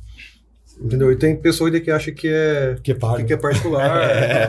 E aí, Ah, de- esse dependendo do- Dependendo do curso, a gente às vezes corre muito atrás de aluno, cara. A gente, cara, tem um curso técnico lá, tem bastante, cara, profissionais capacitados. Lá tem o Eletrotec, agora que eu tô um pouco mais próximo aí. No começo do ano lá chegou, tinha seis vagas de jovem aprendiz e É. Tem o, o estagiário, às tem o aprendiz, né, não os programas. suprir as vagas do Não. programa de estágio. E se eu não me engano, não é a primeira vez que a Tech entra em ranking de Não. melhores Ah, escolas. gente. Não, na Isso nossa é- época já É. tinha já entrava Sempre, nesse- sempre foi bem, do, bem no topo, É né? 2000 Foi e- 2019, na época, nós fomos o primeiro do Saresp, É, todas as ETECs. Verdade. É, então. Fomos. É, Passando da de Rio 2019. Preto, né? É, a a Filadélfia, fila. Filadélfia. Filadélfia. É, então. Tudo por causa do, do trabalho que é feito lá. Fantástico. Desde direção, segurança, as moços da limpeza, toda a equipe ali, ela é bem. Isso, é, ela isso é bem uma coisa. Eu não sei como é que tá realmente a procura, mas pelo que eu vejo de fora, é meio triste que eu não vejo a galera realmente empenhada todo ano em se inscreve na ITEC, vamos pra ITEC, assim, vamos, vamos. É, é de Lembra graça. quando a gente ia pra praça, fazer. eh, tinha aqueles panfletos e Ah, tal. gente, e que nossa, graça. É, sabe, Tem, né? tem, tem isso ainda hoje. É. Cara, O pessoal vai. É, tem que divulgar, porque realmente, assim, a procura. É, As paródias. assim, tá, dá uma procura ainda, ainda tem, né? Mas é, a gente, com os números a gente consegue perceber um pouco que realmente ela deu uma queda, mas ainda tá se mantendo no nível legal. Entendeu? Tá. Mas é mais os cursos técnicos, os cursos técnicos, como o Fer disse, às vezes é um pouco mais penoso, mas, mas dá. Muitas vezes a pessoa para, tipo assim, ah, não vou fazer um curso porque às vezes no meu dia a dia não vai agregar. não É, exatamente esse é o pensamento que às vezes Cara, muitos pensam. Eu, eu nós fizemos Infonet, eu não trabalho na área, eu não utilizo tanto o recurso da Infonet assim como o Japa, por exemplo, que É, eu- quem, eu- querendo ou não, o tempo todo você tá... É, eu não, eu não trabalho diretamente mais na parte do, do informática, apesar de que a gente usa em tudo, Uhum. né? eu trabalho bastante. Mas eu trabalhei na, em empresas de notebook, eu trabalhei na Vel Notebooks, Ah, lá na, Hum, na legal. matriz em Joinville. Eu trabalhei lá, a gente- eu estava na parte de suporte técnico, toda a Legal. parte de, de componente, né, assistência. Então, realmente ajudou muito a conseguir Sim. esse trabalho futuramente, a realmente construir o meu trabalho, que é o que eu trabalho hoje, atuo hoje. Então, é necessário. É, porque, né, muitas vezes a pessoa para e pensa que, tipo, ah, às vezes você só vai ficar focado naquilo em que o curso realmente é. Por exemplo, no caso da Infonet, informática voltada para a internet, é, programação de sites e tudo mais, voltado mais para essa questão. Só que o que eu aprendi, na maior parte, foi questão de hardware ali, que nem as minhas guitarras, por exemplo, a parte elétrica quem Então, faz é eu. Aí, ó, tá vendo? captador, faço toda essa parte. Então, querendo ou não, me ajuda na rotina. E muitas vezes a galera fica com esse receio e tal. Então, faz o vestibular quando aparecer a oportunidade. Não perde a oportunidade. Tem muito não. curso, Tem muito curso novo. Diversos cursos, diversos cursos que o pessoal pode escolher onde atuar. E é aquele negócio que eu sempre falo para os alunos, né, quando eu dou aula. É, querendo ou não, você acaba usando alguma vez na vida o conhecimento que você Sim. aprendeu lá. Por mais Sim. que você não vá para a área, eu já dei aula para pessoas, né, outros alunos que hoje é, fez outra faculdade, biologia, né, química, física, mas fez curso de info, por exemplo. Mas o cara usa. Entendeu? Sempre tem uma coisa ou outra ali que É, info vai, usa, né? vai, Info vai. usar. você Info em qualquer lugar usa, né, cara? Então, assim, não só info, e, e os outros cursos também. Aí o pessoal faz mais direcionado para a área já mesmo, normalmente, né? Ah, mas também as pessoas às vezes têm esse receio. Mas não, você tem que fazer porque realmente é bom, vai te agregar, além de você ganhar novos conhecimentos, né, cara? Isso é muito bom. Cara, exatamente. E vamos falar um pouquinho mais sobre esses drones aí. Eu queria saber, voltando à parte da, da impressão 3D e tudo mais, qual é a matéria-prima? É uma resina? É um plástico? O que é? Demora muito Aquele pra fazer? fiozinho lá, né? É aquele Dá pra fiozinho ver que ele mesmo. é bem É. fibrado. é. Hum, A gente chama de, de PLA, né? Mas ele é, ele é um plástico. É uma espécie de plástico. A gente compra, ele vem em rolos, né? Tem vários, Por quilos? várias cores diferentes. Isso, tem várias E é cores, caro vários esse- tipos. Essa matéria-prima? Não. Não, normalmente o quilo, por, por exemplo, a gente compra lá em rolo e vem normalmente um quilo e pouquinho. Tá dando, depende do PLA e da cor também. Às vezes a cor dá uma mudada no, no preço. Mas gira em torno, hoje, com o preço já um pouquinho mais caro, tá em torno de 101 reais cada rolo, é. Cada rolo com um quilo e pouquinho. 89, 150 é, reais, 100, 150. Depende, vai, vai, depende da cor, varia. É, tem uns, Tem tem uns tipos mais chique, né? É, tem, um, tem uns bem legais que, tipo assim, você, você põe no sol e brilha, troca de cor. É um negócio muito ter louco. Design, né? Aí é É. design. Aquele fluorescente lá. É, tem um que brilha. Ah, meio louco. Fizemos um de 12. É, não. 12 é bem da hora, né? Muito legal. Coisa. E é legal da que parte é da é legal da parte da impressora 3D, que também eu imagino que vocês têm que instruir os alunos na hora de fazer a modelagem a fazer a modelagem economizando no, no- na matéria-prima, né? É porque sobra rebarba, né? Sim. Não, não só de sobrar rebarba, né? Mas às vezes, ah, faz oco aqui, aqui você pode fazer preenchido, aqui você tem que fazer preenchido, mas aqui você faz oco. Às vezes você não faz preenchido, faz com buraquinhos. Claro que deve ter um motivo, talvez para ficar mais leve, né? Mas faz o buraquinho para economizar plástico, Sim. né? Tem que ter essa O. Augusto meu já, já penou É. isso aí montando o, Aham. o projeto dele lá. Nessa parte, às vezes é um pouco complicado, mas o que ajuda bastante são os softwares, né? Principalmente quando a gente vai, vai mandar para impressora 3D, o software que a gente... Qual que é o software que você É usa o, para impressão? o Cura, o O Ultimate Cura. É, ele tem o... Ele, dentro do próprio software, tem a opção de você colocar o preenchimento do, da peça. Então tem como colocar, por exemplo, a caixa que eu imprimi por último, ela tá com 10% de preenchimento. Então, assim, ela fica bastante porosa, né? Entendi. Só que mesmo assim, ela ainda é muito resistente, né? Então, Ah, você consegue escolher o nível, O nível tipo, de- De qualidade dele. da, da textura, assim, para ficar mais Isso. certinho possível. Ou como assim. você vai fazer entrelaçamento lá dentro. É. Uhum. E depende da peça, você fazer a peça maciça, ela vai ficar mais fraca do que você fazer uma peça intertrabalho. Que ela quebra mais fácil. Entendeu? Tem que pensar também na hora da impressora for imprimir, né? Tipo, às vezes é, vou imprimir uma estrutura.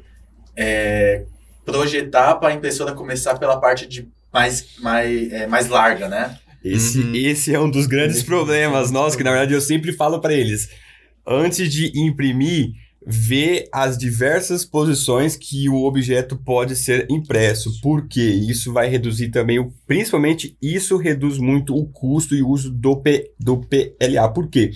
Porque dependendo da peça, ela vai sair de baixo, vai indo para cima, né? Imprimindo. E aí, dependendo da peça, por exemplo, se você constrói um quadrado e aí você vai colocar um retângulo aqui assim grudado nele do lado, para ele imprimir isso, ele não vai ter base aqui embaixo para imprimir isso aqui, entendeu? Então aí ele vai ter que, que criar um suporte. E é como se fosse um andaime do, Uhum. da construção. Então ele vai começar imprimindo, na hora que chegar em um certo nível, ele vai começar já fazendo o andaime junto. E aí usa o PLA. Usa um pouco menos, a própria impressora já faz isso, porque é um suporte que vai ser retirado, né? Só que usa PLA também. Entendeu? Então é um gasto a mais. Então, dependendo do suporte que for ter que fazer, usa muito. E, Entendeu? Em média, quanto tempo demora mais ou menos pra fazer uma haste dessa? Cara, Semana. olha, depende da peça, fica. Esse braço aqui, por exemplo, cada braço, se não me engano, foi em 9 horas, né? Por aí. 9 horas. Nós já, nó- nós já tivemos peça lá que nós colocamos pra imprimir, deu mais de 24 horas. Ah, Ficou virado faz- lá. vamos fazer na sexta. É, não, mas é, muitas peças a gente já acabou deixando, tipo, sexta-noite, sexta e tal, deixa o final de semana lá. É um perigo, assim, é. É, é, porque às vezes. Agora a gente já tá mais esperto, É. então a gente sabe como é que funciona, sabe que a, o PLA tá bom, que a gente Isso, vai dá pra conseguir, confiar um pouquinho dá pra mais. confiar.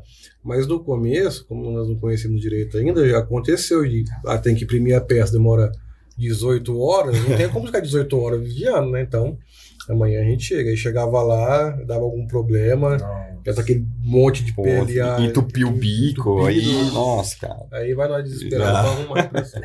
É bem isso mesmo. Lá, bicho, já pagamos muito incêndio lá, né, vezes filho? faz o cálculo, tipo, a escola tá ficando aberta até que horas à noite? Às 11h30? É, normalmente a gente faz o cálculo também por causa disso. Ela, ela, ela abre às 7 e fecha às, às 11, né? Que é, a- é, é a última turma. Aí normalmente aí nós temos um grupo, né? Então às vezes ou eu chego mais cedo lá, ou algum aluno que consegue abrir o lab lá, já chegou e fala: ó, chega lá, já põe cedo tal impressão, já tá lá no arquivo, às vezes já deixa no pendrive lá no cartão na sexta-feira para segunda-feira chegar. Quem chegar mais cedo lá, já chega lá e põe, porque é uma peça que vai levar 18 horas, 19 horas. Ou se não, E coloca o pau. de noite pro outro dia cedinho. É, exato. É, mas é bom pegar o começo dela. O começo. dá mais problema. É, Aí pegou o o começo. E o material que acabou de se perdendo realmente não tem como utilizar de novo. Então, cara, infelizmente, atualmente, não. inclusive era uma coisa que eu até comentei com os meninos essa semana, que eu parei pra pensar. Falei, meu, a gente precisa desenvolver algum projeto pra reutilização de PLA, Bota porque hoje, é, hoje, hoje se, se você abrir o nosso armário lá, um dos, né,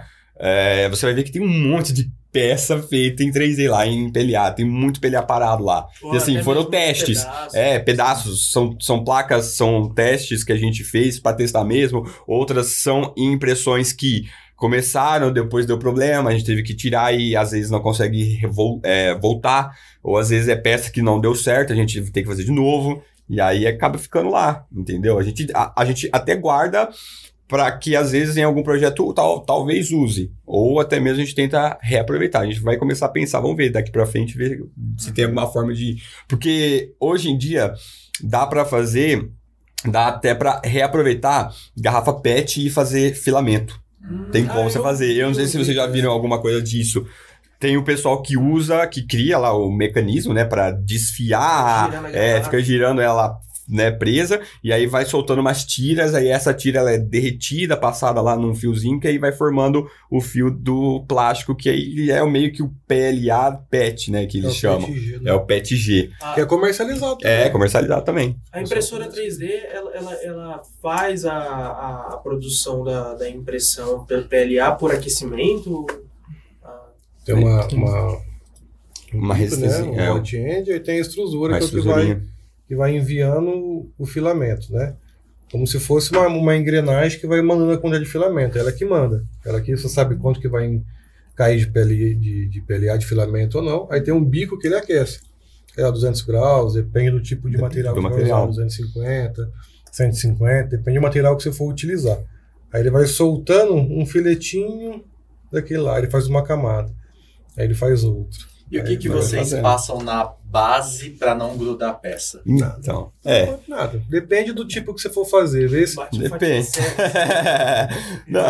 pra grudar ou pra desgrudar, você fala? É, que eu Pra já grudar, vi algumas, impressões, algumas impressões, pessoas falando, que às vezes eles passam, às vezes, spray de cabelo, É, Laque. laque. laque. Tem uns que a compram, né, umas colinhas. É. Mas, né, não, não mudou muita coisa. Não muda né? muito. Assim, se a mesa tiver boa ainda, é de boa. Porque assim, a mesa ela já vem áspera. Ela já vem, já vem pronta o- poder receber. Entendeu? E o que manda é calibrado. É, e o que manda é a calibração também. A calibração do nível da mesa, né, em relação ao bico que passa aqui próximo. Então, se você acertar essa calibração, você nem precisa Perfeito. se preocupar muito com isso. Mas a gente usa, a gente já, já usou, tem até lá, na, lá no nosso lab laquei e tem um outro spray que veio com uma outra impressora nossa. Aí, quando é alguma peça que tem que imprimir, que às vezes ela é um pouco mais firme, que ela tem que ser mais. Aí a gente passa só por segurança pra não desgrudar. Principalmente peças que vão ficar mais de 10 horas, um, um longo tempo, porque ela vai ficar sozinha lá, aí muito, muito tempo aí pra ela não acabar saindo da mesa e dando problema.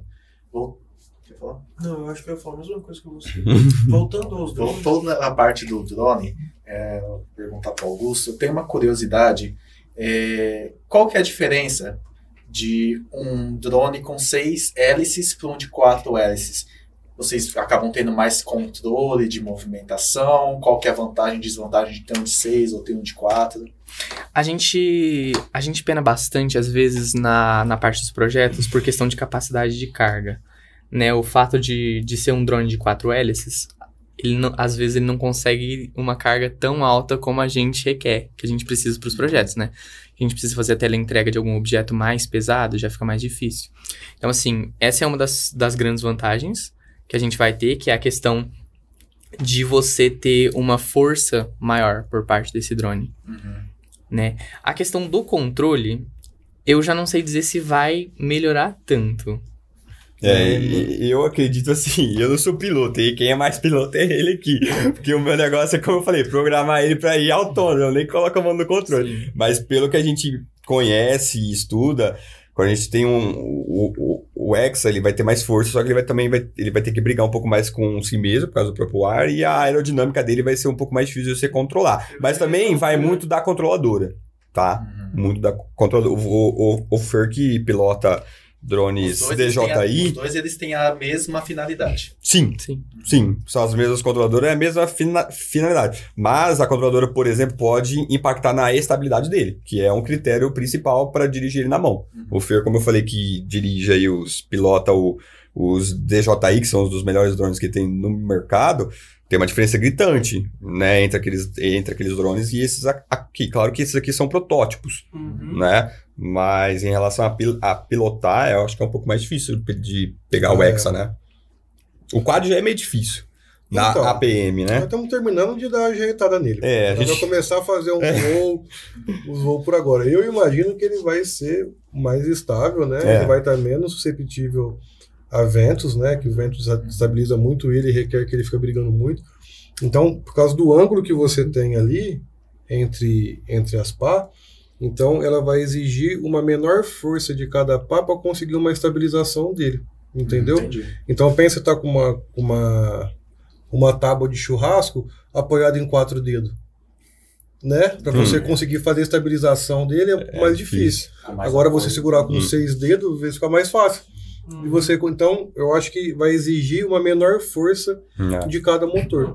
Entendeu? Para conseguir fazer a estabilização dele em relação ao ar. E nessa questão de exercer maior força e não exercer, exercer é, a questão da, do gasto de energia é muito grande entre o de 6 e o de 4. É um problema que nós vamos ter, inclusive, né? É, aí nós vamos ter que trabalhar, porque aí nós vamos começar a cadenciar, né?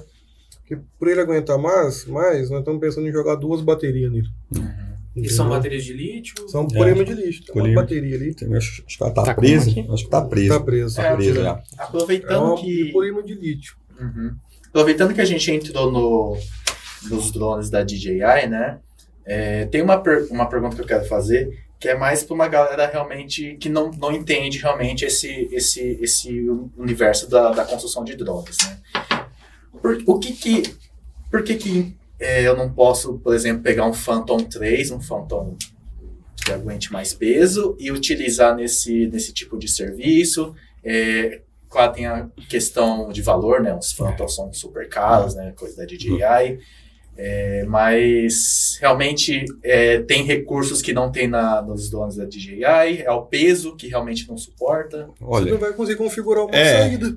é, muito, muitos deles. não vai jogar é, semente. É, Hum. muitos deles não tem como você controlar esse tipo de coisa, porque normalmente esses da DJI, eles são voltados para filmagens, fotos e. hum, é, é, é, como que é aquela.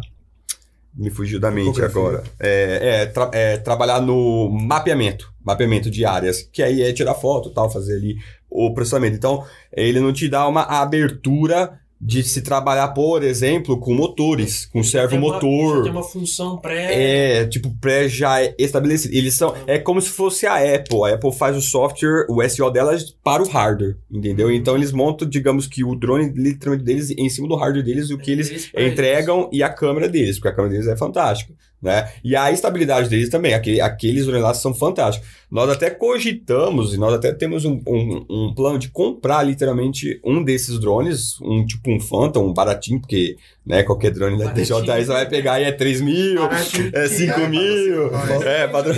Ah, tem uns tem de 15, 20, Ah, eu quero 30. uma vata, É, cara. prato, Uma vai, vata. a- alô DJI, patrocina nós aí, ó.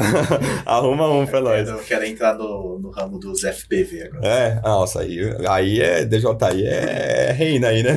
É, lançou o novo, né? É o Avata. É, O Avata, né? que é o dronezinho. Esse mas É. deve ser um, um dificílimo. Deve ser muito difícil. E Eu fico imaginando que tem o, Tem o, o o. DJI, você consegue colocar ele, tem um suporte, você colocar no, no VR, né? VRzinho. Mas É, eu- ele vem com. O Avatar não vem, né? Mas, por exemplo, tem o DJI FPV que ele vem com o. Então, tem os que tem óculos, mas pelo próprio DJI Go 4 você consegue configurar app, ele né? para trabalhar via Ah. FPV pelo celular. Aí você pega um, um bobo, aquele, aquele VR bobo, sabe? Que é, É. é, é bobo VR, VR bobo. Que- Tem um nome Ah, pra- tá. É que é você nacional, coloca o. Você sei lá, nós temos um dele lá. não, é. Aí, aí tem o VR Box, é mais simplesinho, esse bobo aí é bom. Ah, É Você aquele que é mais assim. Isso, né? você enfia o celular e você vai ver o negócio. É, Mas só de eu pensar, labirintite já Tem, tem também a questão. Esse é o- Outro empecilho também, eu imagino, tem a questão de distância de conexão. Né? Cara. e talvez a bateria também, né? Porque a bateria Olha. da DJI é 20. É, 30 minutos. a bateria já é uma coisa boa. Só que assim, a bateria é a mesma coisa. na- no final das contas, nós vamos cair, digamos que no mesmo, na mesma vertente ou no mesmo problema. Porque é que é a questão do peso. Porque quando, qu- quanto mais peso vo- você põe no drone, o que, que você vai fazer? Você vai forçar ele para sair do chão para levantar esse peso, você vai estar forçando quem? Os motores. E motor sendo forçado, ele vai forçar mais ele, para ele girar mais, ele vai gastar mais bateria. Então, ou seja, vai minando a bateria de acordo com o peso também. Fora a aerodinâmica, que ele vai ter que brigar mais com ele mesmo, então ele vai ter que gastar mais energia para brigar. Então, claro que as DJI ela tem um tempo de bateria melhor, entendeu? Ele realmente dá uns 30 minutos, né? bem 15, leve 20. também. E aí ele é bem leve, né? Então a gente pode colocar peso que não vai dar muito problema. O, no, no nosso caso, as nossas baterias que nós trabalhamos são baterias de entrada, né? Ou seja, são baterias para trabalhar com protótipo mesmo, porque inclusive esse no- esses drones que a gente trabalha no projeto de iniciação e na equipe são projetos protótipos, não é nada produto final assim real, né? Então a gente trabalha com peças de protótipo. Então a nossa bateria gira em torno de 15, né? Estourado 20 quando ela tá nova, boni- bonitinha, não tá mais gasta, porque nós temos bateria lá que tá inchada já, a gente só usa pra testar algumas coisas só e, e toca, porque realmente ele ga- é, é, gasta muito, né? E quanto mais peso a gente coloca, mais ele vai gastar. Então é um dos problemas também. Mas, por exemplo, se a gente conseguir comprar e começar a trabalhar com um DJI, por exemplo, um Phantom 4, que seja, que ele, o Phantom 4 ele tem uma estrutura bem legal, bem próxima dessa, né? Que dá pra gente até colocar ou trabalhar com a parte de baixo dele que tem os pezinhos, que a gente pode acoplar coisas ali ou criar um mecanismo de engenharia ali para acoplar coisas. E aí dá pra trabalhar com ele igual a gente trabalha com os nossos aqui. Na questão dos drones da DJI e outros drones também do mesmo, do mesmo ramo do mercado, é, eles têm uma autorização para poder levantar voo muitas vezes. No caso desse, por mais que é protótipo, precisa também da Precisa. A gente tem autorização. registro na Nós eles têm temos. uma numeração. Hum. Cada drone tem uma numeração que a gente cola, tem um registro com foto dele. Pra competição, ela quando, Ah. quando vai lá pra Itajubá pra essa competição, eles pedem isso também. Tem que, já, é, tem que ter. Por mais que a gente né, voe baixo, faz isso aqui, mas é, eles sempre pedem pra ter mesmo, realmente, pra ter essa segurança. A legislação hoje em dia já tá ficando melhor em, em relação a isso, mas tem que ter. E o piloto do drone também tem que ter uma, uma autorização, né? É, na ANAC lá é o registro, né? É o registro de quem já vai é, junto. já vai junto E como é que registro. funciona assim para alguém poder tirar? É, vai entra no site do governo, tem que ir em algum lugar? Cara, é na ANAC e na. Tem um site lá né, do. Que aí você faz o registro completo dele. É, Aí você vai, você vai, registra você o vai drone lá. registra, o drone, seu nome, você joga todos os seus dados lá e deixa registrado. Então, Mas não tem tipo, é youtube. É Não tem, tipo, É, outro. é na, provar é, que você sabe é pilotar. Não, não tem uma Não, carta não. de. Tem que carta tirar de é, você pode le- levantar o drone e enfiar ele na parede ali, é tudo bem tranquilo. Tanto é que é um problema que tá novo, né? É. A gente não sabe até onde que chega juridicamente, sei lá, invasão de privacidade, ou alguma coisa tá Ah. voando com o É. drone, você vai estar Vira e mexe, você vê uma notícia aí falando sobre isso. Problemas com privacidade, drone, trampo, É, tudo. isso sim, com certeza. É. Mas eu acredito que risco de morte para. Né, acho que essa questão de. Ah, depende, né? Esses tal. negócios machucam. Ah, não, tá. mas em comparação com um avião, por Ó. exemplo, que você tem que mostrar que você sabe pilotar.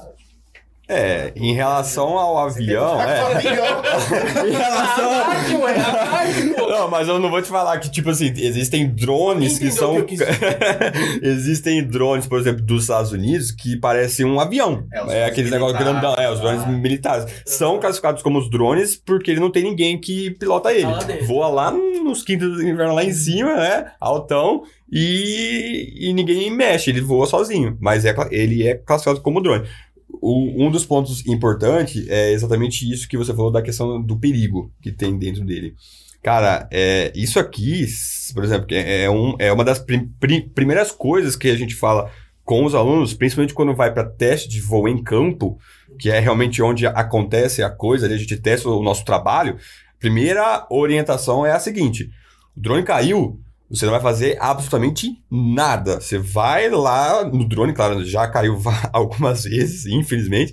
E aí você vai ver o estado dele. Se ele estiver funcionando, você não vai encostar nunca a sua mão aqui no meio. Enfia o dedinho, Né? né? Nem, é, você vai enfiar o dedo. Se você enfiar lá, o risco de se você perder o dedo é, é muito grande. Porque isso aqui corta, que é uma beleza. É, E, ele não- e essa aqui é de plástico, mas de fibra É, de carbono. A fibra, a fibra de carbono, pelo amor de Deus, vai lá, Não, é- arranca ela, fora. ela não tem um fio cortante, mas a velocidade. A velocidade que, ela- gira, eu mesmo já tomei uma burdoada de- dessa aqui já, ele tava junto, eu não sei como que não cortou o meu dedo. Tá eu acho que foi colocando porque. É, sem querer. é que ele virou assim, aí o cabeça do meio no impulso foi lá e meteu a mão assim no pé pra puxar e pegou no dedo, que eu acho que pegou na. Ai. Eu acho que só não cortou porque pegou nessa parte de cima. Aí tomou uma burdoada, só, eu, Ah.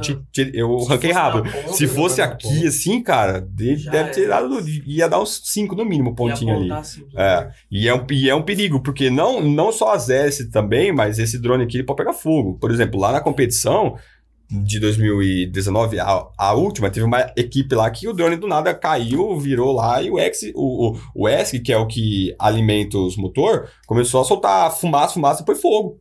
Entendeu? um controlador de potência. É. Esquenta que nem um, Esquenta pra caramba. uma potência de som sua. Uhum. Você coloca- Aham. esquenta. Esquenta bastante. Ele, ele é cheio de, de, de transistor aqui que, que aquece bastante. Se der algum pau nele, frita. Frita No meio rapidinho. do campo, É. então. Vixe, pega fogo que é uma Se a bateria beleza. começar a explodir, ela não para mais. Não para. Você, você deixa ela, não tem o É. que você fazer. E, e dentro dessa questão dos riscos e tal, como que funciona no projeto pra liberar na mão do aluno pra ele pilotar. Isso. Ah, É só tá. você que- Não, Não, você vai... só vai automatizar. É. Não, não, a gente vai quando vai começar, eles vão pilotar. Bem aí pouquinho. ele sobe, a gente explica. Tem vários, Devagarzinho. tem vários modos de voo. Entendeu? Ele vai voar. Aí ele vai, Sim, vai falar, ó, você vai subir com ele, É. vai ficar com ele parado nesse ponto, vai pousar aqui.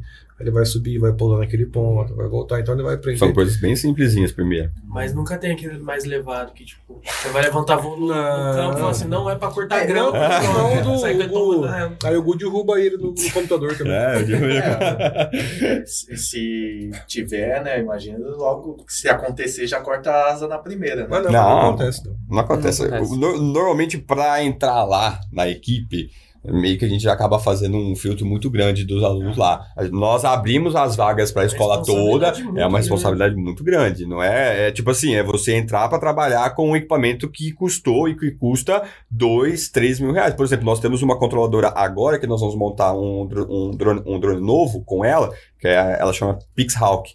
Que é uma, é uma das contro- controladoras top profissionais de código aberto que dá pra fazer muita coisa com ela.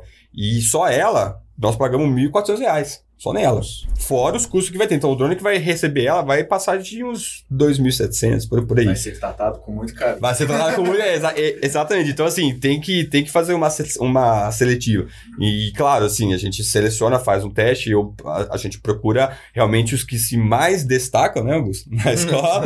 os caras que ganham um monte de coisa, de, de medalha, de Olimpíada, como o nosso querido Augusto aqui, e entre outros que se destacam na equipe, a gente acaba chamando também, e para fazer parte do grupo, para participar lá e criar o seu projeto. Porque realmente, assim, não é para todo mundo. Assim, é, é, é para todos, só que tem que ter uma responsabilidade bem grande de trabalhar lá. É, se você quer estar lá, é, se dedica. Tem a que se- tá lá. Não Exatamente. consegue também gerir É, todos os alunos que querem, né? Então, infelizmente, tem um Infelizmente. Tem que ter esse É, filtro, ainda, né? poucos ainda na questão de, de segurança também, né? Claro que é um protótipo, vocês ainda tem muita coisa ainda para mexer nele, né? Também tem uma possibilidade, né? Não sei como é que funciona a questão de estrutura, fazer aquelas gradinhas ao redor da- das hélices, né? De Ah, proteção. né? É. Nós até. A cara já entregou tudo, né? Na verdade. Por né? exemplo, Legal, o Avata hardcore. da DJI que saiu agora, né? O Avata, ele é... Ele tem protetor, é, tem que É, ter. o, o que, que a gente tinha aqui? Tem Ele só, impressora 3D pra isso. ele só encheu o É. saco e quebrava E ele. quebrava mais a hélice Porque com a hora que ele caía, a hora, a hora que ele caía, ele dobrava. É. E a hora que ele dobrava, a hélice enroscava, batia nele e quebrava a hélice. Ah, Então começou a quebrar muito, É. quebrar muito mais hélice com ele do que. Quer dizer, largamos mão. E para proteger as pessoas, não protegia muito. Que Entendeu? é. Não era um trem. Era só paliativo. né? É, e aí Fazia peso. É. na competição tem que É, usar, na- na competição tal, tem que usar. mas para voar aqui assim, a gente precisa, precisa Mas bolar. pra ele não. tem um quando precisa. Tem, nós temos. A gente coloca ele aqui nessa pontinha aqui, Aí ele vem prende pra ele cá, aqui, vem assim. até aqui assim, né? Nós temos lá, mas a gente acaba usando mesmo só na competição. É, a, a hélice, quando quebra, tem pra vender? Tem, Ela tem separada? que comprar. Acho que é o que mais deve Ah, ter pra ver. Ah, mas a hélice, porque assim, eu tenho que comprar a hélice, tem que colocar no balanceador de hélice. É, essas Só fitas aqui, negócio ó, tudo balanceado. Porque essa- essas fitinhas aqui, ó, lembra quando você erguia a pipa? Amarrava a, rabiola na. Ah, É a mesma coisa. É pra. Porque balancear. tem que ficar É. balanceadinha, porque se ela ficar uma, uma parte mais plana que a outra, ela vai, fazer, ela vai começar a trepidar, a vibrar. Começou a vibrar, vai, vai Interferir. interferir nos sensores dele. que rolê. Tem cara. tudo isso aí, cara. Como que funciona esse sistema aí do meio aí? Que é Esse o- aqui? É, o que libera. Não, o branco. Ah, aqui, esse, o... isso aqui, é, na verdade, é um mecanismo, inclusive foi um mecanismo criado pelo nosso último capitão, o Matheus, Matheus Zanelli, que hoje está lá na USP, na equipe de carrinho lá deles lá, Uhum. né? Então ele saiu de- da- daqui como capitão do drone e, e um dos requisitos que fez com que ele entrasse lá também foi ter participado de um projeto De, de drone, é, de né? engenharia, Um isso. abraço, Matheus, se tivesse. Isso aí, Matheusão, um grande, um grande abraço aí. E aí ele criou, né? Ele buscou e montou um mecanismo que é, rosqueia as peças, né? Então, por exemplo, isso aqui é uma peça que foi impressa na 3D, que ela é rosqueada, assim, ó. E ele solta. Esse aqui é o primeiro, um dos primeiros reservatórios de semente nosso, do nosso projeto do reflorestamento Hum, entendeu? Então aqui o que que ele criou? O drone ele tem uma base aqui que normalmente é uma base, é uma placa de circuito que dá para você soldar os motores nele nessa placa para fazer as, as conexões. Aí, o que que acontece? Essa, essa peça, ela pode ser trocada, né? Então, você, você solda os, os motores, né? Todos em uma linha só, né? Junto.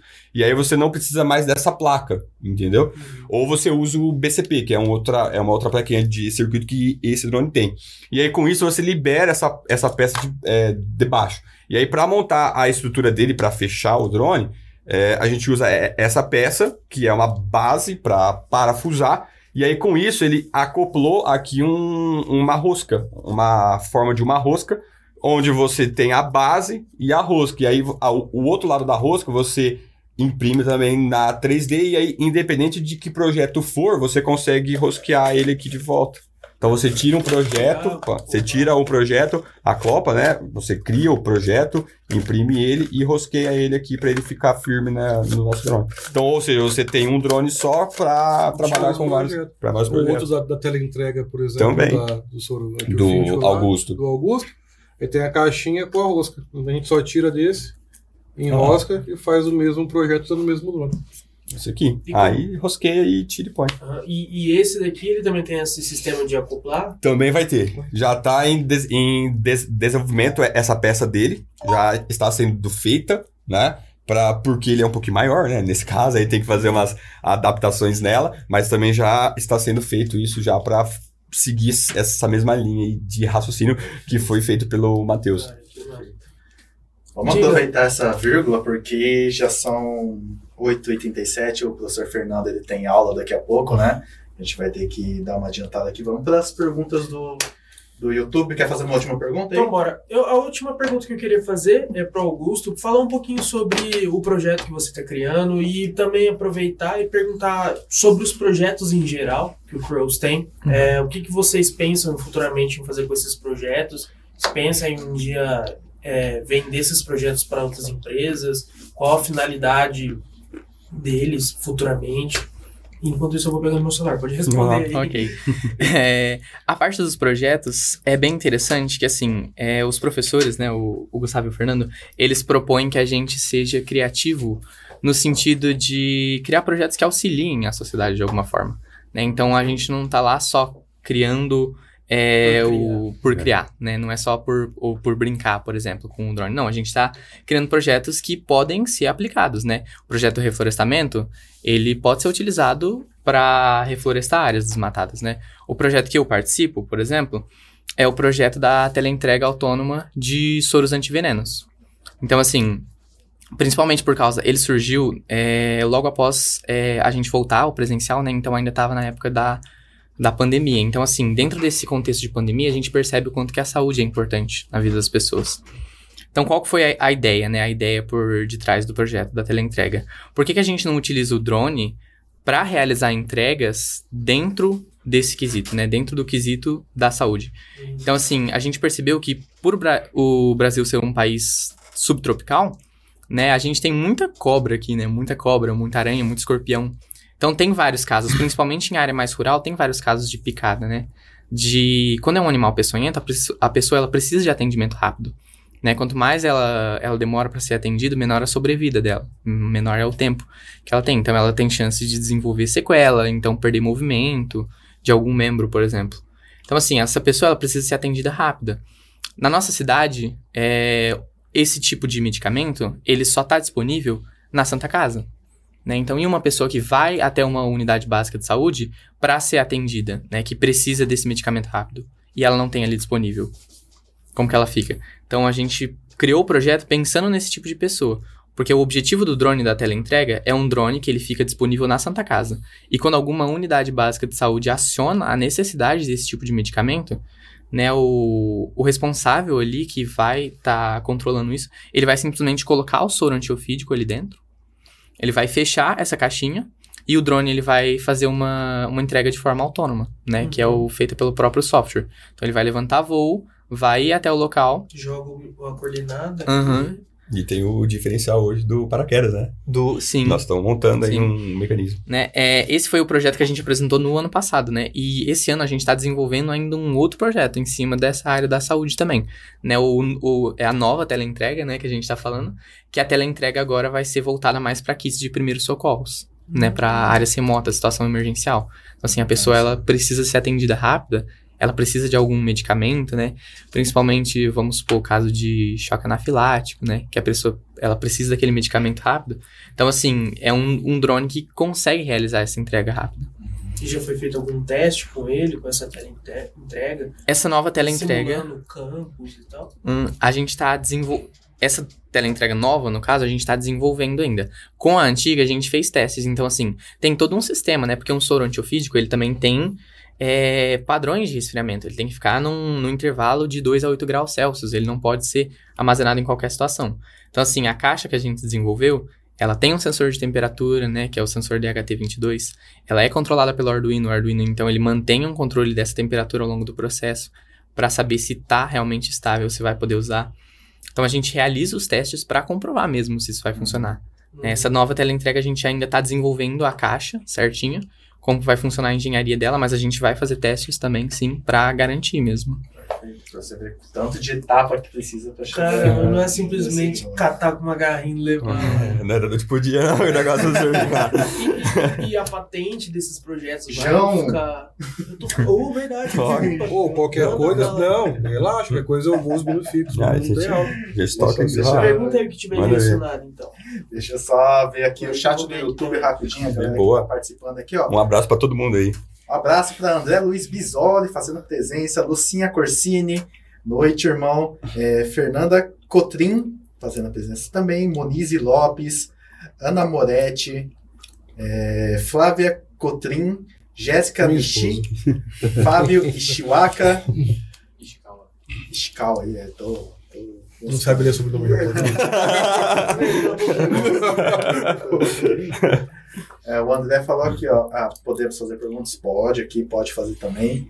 É, Luiz Alberto Corsini, olha Nossa, só. Corsini. Oh, Oh, camisa, Fernandinho. José Reginaldo Landim, boa noite, Fernando. Valdete. Aqui, Grande ó, Val. Valdete. Um abraço, Um Val. abraço, Val. Val. Isso aí. Alairton Gonçalves Mendes, vocês são tops. Valeu. Luiz Corsini, aqui, eu cheguei agora, ninguém falou mal de mim, não, né? Só no off. Sempre falando mal. Lourdes Corsini fazendo presença. Edu Fares. Uh, Ô, foi um antigo Grande. capitão. Abração pro Du. Então, um abração. Capitão abração. do Matheus. É. Um abraço. Um abraço pra todo mundo aí que foi de esses caras me 2019. inspiram, essa equipe é linda demais. Uma lenda. Bom cultivo. Felipe. Felipe. O grande Tem Felipe. episódio com ele aqui. Tem. Parabéns, Fernando, Gustavo, Augusto e a galera do Taverna. Valeu. Valeu, Valeu valeu demais. demais. Assiste o episódio lá do Bom Cultivo. A gente falou bastante de bonsai, recebeu um bonsaizinho morto lá. Né? Eu acho bacana, mas no É fim tem aquele monte de bonsai, é coisa mais linda. Você fica, ah, quero um bonsai. filho. Quero um bonsai pra minha esposa. Morreu. Ah, mas não deu conta de cuidar. né? Aí Felipe ficou bravo com nós tudo. Coitado. É Eu normal, tenho, ele tenho, faz oito anos esse bonsai, você me compra e mata o bonsai. Eu falei, tá, Desculpa, mano. Eu vou sair quando igual pra minha peixinho na aquário. Falando em bom cultivo, tem uma pergunta aqui do Felipe.bomcultivo aqui no Instagram. Ele perguntou: o que a pessoa precisa saber ou ter para fazer parte da equipe do drone? vontade. Vontade. E tempo também. Estar na Star Netec, É, é. apre- aprender, aprende lá. né? Não, é. Assim, um dos principais requisitos que a gente pega, ah, nós somos igual. a- Meio que até a filosofia que a IBM, inclusive, preza, né? Que às vezes a IBM ela, ela treina muito o funcionário dela. Inclusive, ela pega, às vezes, gente sem muita experiência e treina. Então, no nosso caso, é a mesma coisa. Então, a gente, por exemplo, tem, tem gente lá que às vezes acha que para entrar no projeto precisa estar precisa estar no curso de info, saber programar, saber mexer com isso, aquilo, ou já saber o Arduino e tal. Não precisa. Basicamente, assim, os três critérios que a gente preza principal é a vontade, né? A iniciativa, certo? De estar lá e trabalhar, querer trabalhar, querer pro- é, progredir, querer trabalhar com projetos, né? E ter tempo. Claro, né? Tem outros critérios, ser disciplinado, que aí a gente vai ver isso, responsabilidade, é, que isso tudo no conjunto da obra a gente já percebe que ele tem todos os pontos para estar lá, pra tá lá conosco, entendeu? E a afinidade, assim, né, de estar no meio do grupo e, e trabalhar. Aí, aí tudo isso passando pela curadoria pelo, do Augusto. É, o- Os "Você capitães aí, sim. não vem". Sempre É, olho. inclusive, um, do, um dos principais, uma das principais fontes que às vezes nos últimos, nos últimos anos pra, é, pra cá, nós acabamos optando por até mesmo buscar as pessoas por recomendação. Por exemplo, o Augusto, é, saiu uma in- integrante do grupo deles recentemente, que era a Ana, né? Um grande abraço para ela se ela estiver vendo nós aí. É, e aí, por exemplo, e, e para trabalhar na feira, pode pôr até três no, no grupo. Então ficou ele e o Thiago Longo só, né? Os dois. Aí eu falei para eles, ó, não vamos montar um processo agora, tá? Para chamar mais um. Faz o seguinte, você busca aí com quem que você gosta de trabalhar, quem que você acha que é bom, que se é, enquadra nos quesitos do projeto e tal, e traz para cá. Vamos trabalhar. Então ele vai lá, filtra, busca, vê quem que é tal e, e trouxe. Aí trouxe a Ana para trabalhar conosco lá, tá, tá se dando super bem, né? Uhum. E mais ou menos a gente tá fazendo isso, mas quando gira os anos que a gente perde muita gente, que é um é, que aí é um problema muito grande, né? Normalmente final de ano, né? Que o pessoal acaba o ensino médio, muitos da equipe estão no médio, né? O pessoal sai. E aí, tipo, quase que a equipe zero, né? Um dos grandes problemas de 2020 é aí vai tudo zero. Exatamente, aí vai tudo zero. Aí é processo, aí a gente chama, passa sala, aí a gente faz uma entrevista tal. Aí agora eu tô bolando uns testes pra gente poder medir e poder chamar. Perfeito. Entendeu?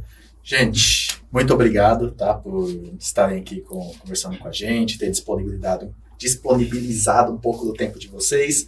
Obrigado, Fernando. Obrigado, Gustavo no. Xará, Augusto Xará da produção. tudo xará hoje aqui. do Xará. É, Estou sozinho. é, tá, João tem em todo lugar, né? Ah, não falar. Sem comentários. Espero que vocês. Tem até um. Tem, você tem um festival com seu nome? Tinha. Tinha, né? Tinha um É verdade, né? O João, né? Meu nome é João. Meu nome é João. Quero trazer essa galera Meu aí. nome é João.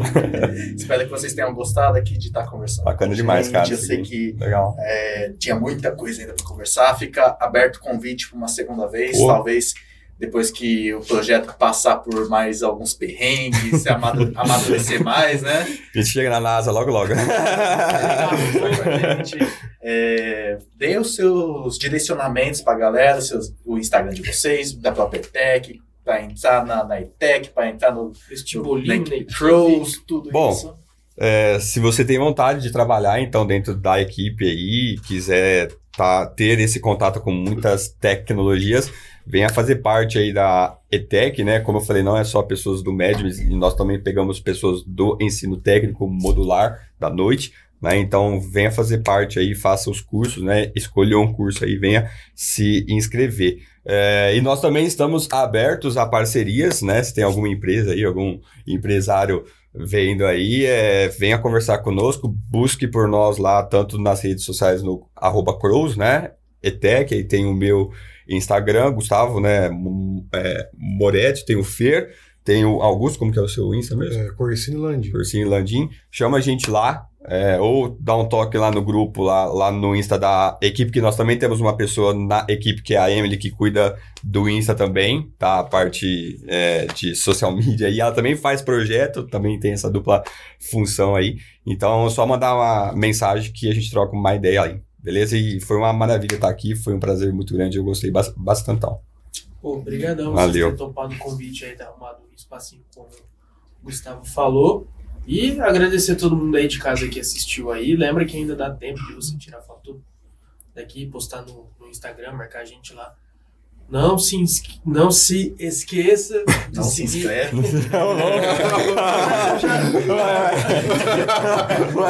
Não, que eu já fiz isso, não foi só uma vez, Nossa. não, mas sim, Costume. no automático. Não se esqueça de seguir a gente aí no Insta, aí, arroba taverna.podcast. Se inscreva no nosso canal. Se você usa o Face ainda, a gente tem a nossa página lá, facebook.com.br tavernapodcast. Tudo que a gente posta no Insta tá lá também.